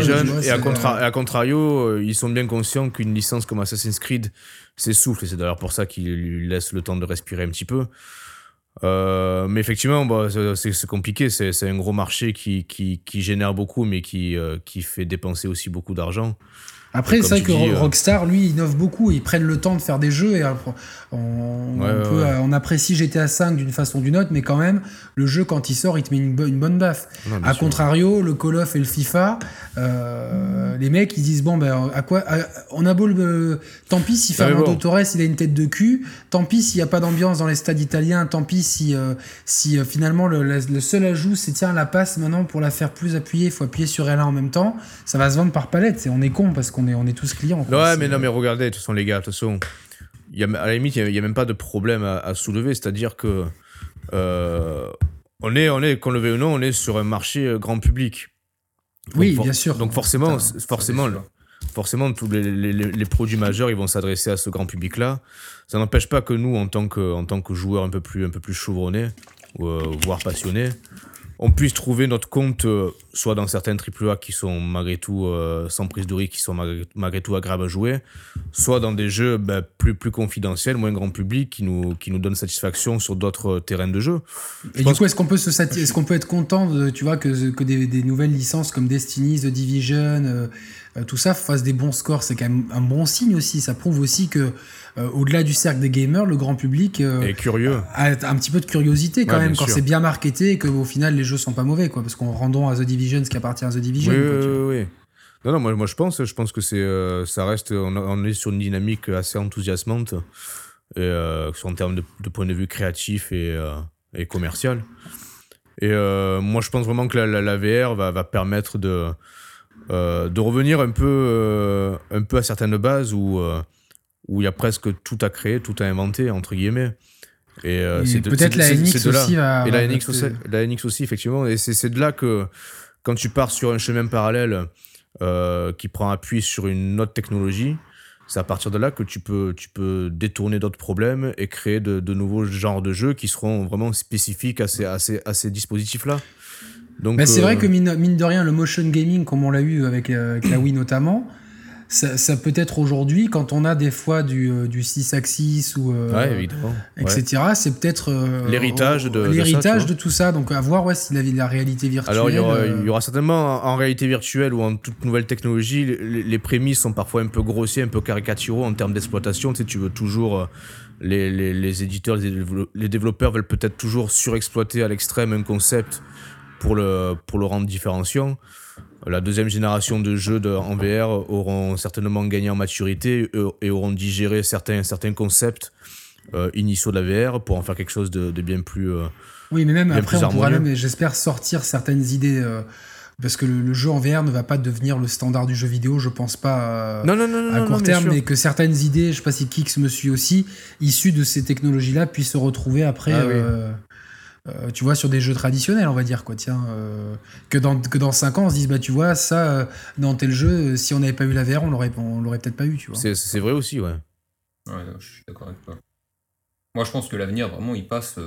Enfin, si on veut vraiment renouveler, aujourd'hui, c'est vraiment la VR, quoi. Mmh. Après, mmh. voilà, c'est, prendre des risques, c'est de faire des jeux c'est de faire autre chose, c'est de faire des nouvelles IP. Mais Parce que vous vous rappelez, euh, je vais juste, euh, je suis désolé de te couper, mais ça me, ça me vient en tête, c'est euh, le patron du BC Guillemot, quand il a fait son, le dernier rapport, etc., qui était plutôt bon, surtout un gros mea culpa de la part de Roman et moi, c'est vrai qu'on voyait, on voyait une mauvaise année pour, pour Ubisoft, au final, ils ont fait une, année plutôt pas mal. Et euh, en fait, euh, Yves Guillemot, c'était surtout un message aux actionnaires, un message fort, et c'était un peu un bouclier anti-Bolloré, mais qui disait que justement, à l'avenir, ils allaient créer de plus en plus de jeux qui, qui, se joueraient sur le long terme, dans lesquels les joueurs investiraient plus de temps, des jeux multi, à univers persistant, euh, euh, qui seraient régulièrement mis à jour. Et au final, bah, on se rend compte qu'Ubisoft, il, ce message-là, ils arrivent avec The Division à, à tenir cette politique-là qui est un peu une politique qui synthétise tout ce qui se fait de, plus novateur euh, pour le peu que ça peut être sur cette génération-là, on va dire. Ah, mais du coup, moi, ça, m'emmerde, ça, tu vois. Enfin, c'est euh, parce que le, cette proposition de, de jeu-là, enfin, égoïstement, moi, ça me oui, ça, ça, te, plaît pas. ça te plaît pas, mais après, The, Division, ça aurait pu nous, nous, plaire. Après, tu rentres dedans et tu picores comme, comme, comme, comme t'en as envie, tu vois. Et je, enfin, avec du recul, tu vois, genre, des, des, des, fois, je me dis, est-ce que je, si je le trouve en promo à 20 euros, je vais peut-être me le faire péter par, pour, juste pour curiosité. Mais je me dis, finalement, bah, tu fais ton jeu. Quand tu as envie d'être en multi, bah, tu rejoins euh, de façon hmm. transparente d'autres gens, tu fais ton raid. Puis après, tu te dis, bon, là, là je j'ai pas envie qu'on me prenne la tête, etc. Je vais y aller tranquillement. Ils ont fait des ajustements dans la Dark Zone qui, euh, bon, c'est un peu divisé la communauté, mais apparemment, c'est pas plus mal. Et au final, bah, tu as une expérience de jeu qui est complète, tu vois. Enfin, à la limite, à part le côté narratif qui, euh, qui pour moi, je pense que c'est ce qui me manque peut-être dans ce que j'ai vu de Division. Euh, alors qu'il y avait une bonne idée de base, je pense qu'il y a peut-être plus d'enjeux narratifs, parce que moi, ça, j'y tiens. Je pense qu'on on tient peut-être le prototype du jeu de demain, quoi, tu vois. Enfin, pour le meilleur et pour le pire, peut-être avec euh, un jeu qui mélange euh, sans distinction, euh, qui sort du modèle Call of Duty, le solo d'un côté, le coop d'un autre et le multi encore d'un autre. Un jeu qui, qui, regroupe un peu tout. Tu as du PVE, du PVP, du PVE en groupe, du, du, solo, puis amusez-vous avec tout ça et puis à vous de le gérer selon vos dispos, etc. Et je, je pense que je pense que c'est une, une évolution euh, c'est peut-être l'évolution la, plus euh, la plus marquante de ces, de ces dernières années. Quoi. Avec le système un peu euh, à, la, à la MOBA qu'on va peut-être retrouver dans Overwatch. Overwatch, ouais. Overwatch qu'on trouve un peu dans Street ou dans, dans, des jeux comme ça. Qui, qui, c'est des jeux qui tiennent sur la, sur, sur la longueur, sur la durée. Et, et je pense que les, que les, innovations vont être de ce côté-là, à défaut d'avoir des vraies innovations de gameplay pour ça, je pense qu'il faut regarder du côté des indés et on est toujours attentif à ce qui se fait. Notamment, on peut citer Paper Please et euh, Her Story qui sont pas sortis sur console, hmm. mais qui ont amené beaucoup de. Euh, justement, à travers la narration et des gameplays un peu différents et des enjeux narratifs, euh, autre chose. Et donc, on espère que avoir d'autres expériences comme ça sur console à l'avenir. Est-ce que vous avez un dernier mot, messieurs? Non. Rajouter un petit jeu qui était euh, que, que j'ai pas fait mais que j'en ai entendu beaucoup de bien et j'aimerais bien que ce soit un jeu qui sorte sur console, c'est Undertale. Pour moi, c'est un jeu qui ah. prend ah les risques parce que parce que hmm. voilà, tu, tu, inverses un petit peu ta perception que tu peux avoir du jeu justement où, où tu butes où tu butes les ennemis et tout. Là où Là, ça, ça, ça a l'air d'être tout l'inverse et je trouve le concept euh, hmm. assez intéressant. Et je trouve pour, pour, le coup que c'est une prise de risque également. Il a pas mal de. Enfin, il a de très bonnes critiques, etc. Hmm. Et c'est vrai qu'on a euh, une sortie console serait la bienvenue. Euh. Oui, c'est bien, c'est très bien d'avoir cité ça, Kik. C'est vraiment. je, je, pense qu'il y a beaucoup de jeux qu'on a oubliés aussi et on s'excuse. Ah il y a Brothers aussi que moi je, je, ah voulais évoquer parce que c'était un super jeu. Et et au niveau des mécaniques de gameplay, c'est assez nouveau aussi avec tu vois, les deux sticks. ouais. voilà, les deux sticks. C'était... Ouais, c'est, c'est, ben, un jeu qui a, quand, même, quand même quelques années. Et c'est vrai que c'est quelque mm. chose que j'avais souligné ah dans, mon, dans le test écrit que j'avais fait qui doit se trouver dans les limbes de, des internets. Euh, mais c'est un jeu voilà, qui, euh, voilà, où justement la gameplay narration sont intimement liés parce que justement tu, tu as chaque frère au bout de chaque pouce et. Euh, il y, a une vraie innovation de ce côté-là qui est, qui est à souligner, effectivement. D'ailleurs, il n'y a pas un jeu de, des créateurs de Brothers qui doit sortir bientôt. Ah, si c'est le cas, je suis pas au courant en tout cas. je sais Sinon, il y a, y a, la prise de risque aussi, c'est Rhyme, c'est créer un jeu qui n'existe pas en fait. après, quand Sony arrive, ah ben non, en fait, on n'a rien. C'est euh, jurisprudence, jurisprudence de Division. Quoi. On a un trailer, maintenant il faut faire un jeu autour. Qu'est-ce qu'on va faire Ils s'en sont, bien, ils sont bien tirés quand même. Euh, moi, ce que j'espère à titre personnel, c'est euh, j'aime avoir des nouvelles licences. J'apprécie, euh, tu vois, Splatoon. J'apprécie malgré tout Watch Dogs. J'apprécie de, de, retrouver des même Destiny. J'ai bien aimé à sa sortie, etc. Titanfall. C'est pas c'est pas les meilleurs jeux, mais ça permet peut-être quand tu as une nouvelle licence, tu es peut-être plus enclin à prendre des risques que si bon Là, si on sort euh, euh, un nouveau GTA ou un nouveau machin, on va on va peut-être pas essayer de bousculer trop le public. Ça, c'est Kix qui hmm. à juste titre bien souligné. Ou le prochain FIFA, va quand même y aller cool, tu vois. De toute façon, comme on est, comme souvent ces, ces gros jeux-là, ils sont seuls sur leur créneau, bah, ils, se permettent d'autant plus d'y aller à la cool, tu vois. Donc. Euh. Ouais, non, c'est clair. Hmm.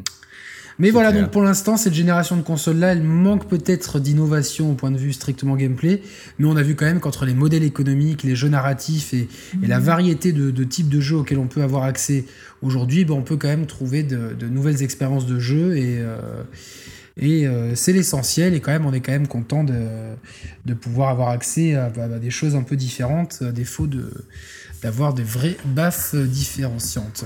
Je sais pas si ça se dit. Mais, nous, nous, je sais pas, si, je sais pas si ça se dit, mais nous on le dit en tout cas. On le dit, voilà, c'est très bien. Messieurs, merci beaucoup. Alors euh, moi, je vous retrouve pour un test. Euh, si je peux y jouer, parce que j'ai mal à l'épaule, je me suis enfin, assez violemment blessé. si, alors là, ça va être compliqué. Pour Star Fox, ça va être compliqué. Non, non, je rigole. il n'y a, a, pas besoin. Non, non, mais il faut bien bouger quand même. Il faut bien bouger le, le gamepad. Moi, j'ai essayé d'y jouer sur le vélo un petit peu. Oui, c'était euh, ah la catastrophe. Hein. Kix, voilà, Kix joue un utile agréable. Il fait du vélo d'appartement en jouant à la console. Moi, j'ai essayé sur l'elliptique et j'ai l'effet VR, tu vois, l'effet vomi. Quoi. vomi régurgitation VR quoi tu vois donc euh, donc voilà. Donc si je peux jouer à Star Fox je vous proposerai un test. Sinon bah euh, pas de test. Je sais que la semaine prochaine il y a l'épisode 2 d'Hitman donc euh, peut-être on parlera de ça. Ah ouais. Et on va on va se retrouver pour les l'émission des news du mois de d'avril et, l'émission sur Uncharted. dans laquelle on retrouvera notre ami ici présent l'émission sur Uncharted bien sûr Kix qui va qui va nous, nous, accompagner et euh, nous faire part de son expertise. Alors ça lui met la pression, mais euh, c'est pas grave, euh, la pression ici, on la boit. T'as appris par cœur tous les, tous, les, tous les dialogues et scénarios du, des trois épisodes, c'est bon? Ah, j'en suis au deux là, j'en suis au deux, j'ai tout dans la tête, mais il faut que je bosse le 3 encore un petit peu. Elena ou Chloé? Dernière question, Elena ou Chloé? Roman? Attends, laquelle est la brune, laquelle est la blonde déjà Oh putain, il est comment on a fait l'émission Oh là là là On n'est pas dans la merde. Elena c'est la blonde et Chloé c'est la brune. Alors Kix, Elena ou Chloé Elena. Roman, Elena ou Chloé Ouais, Elena.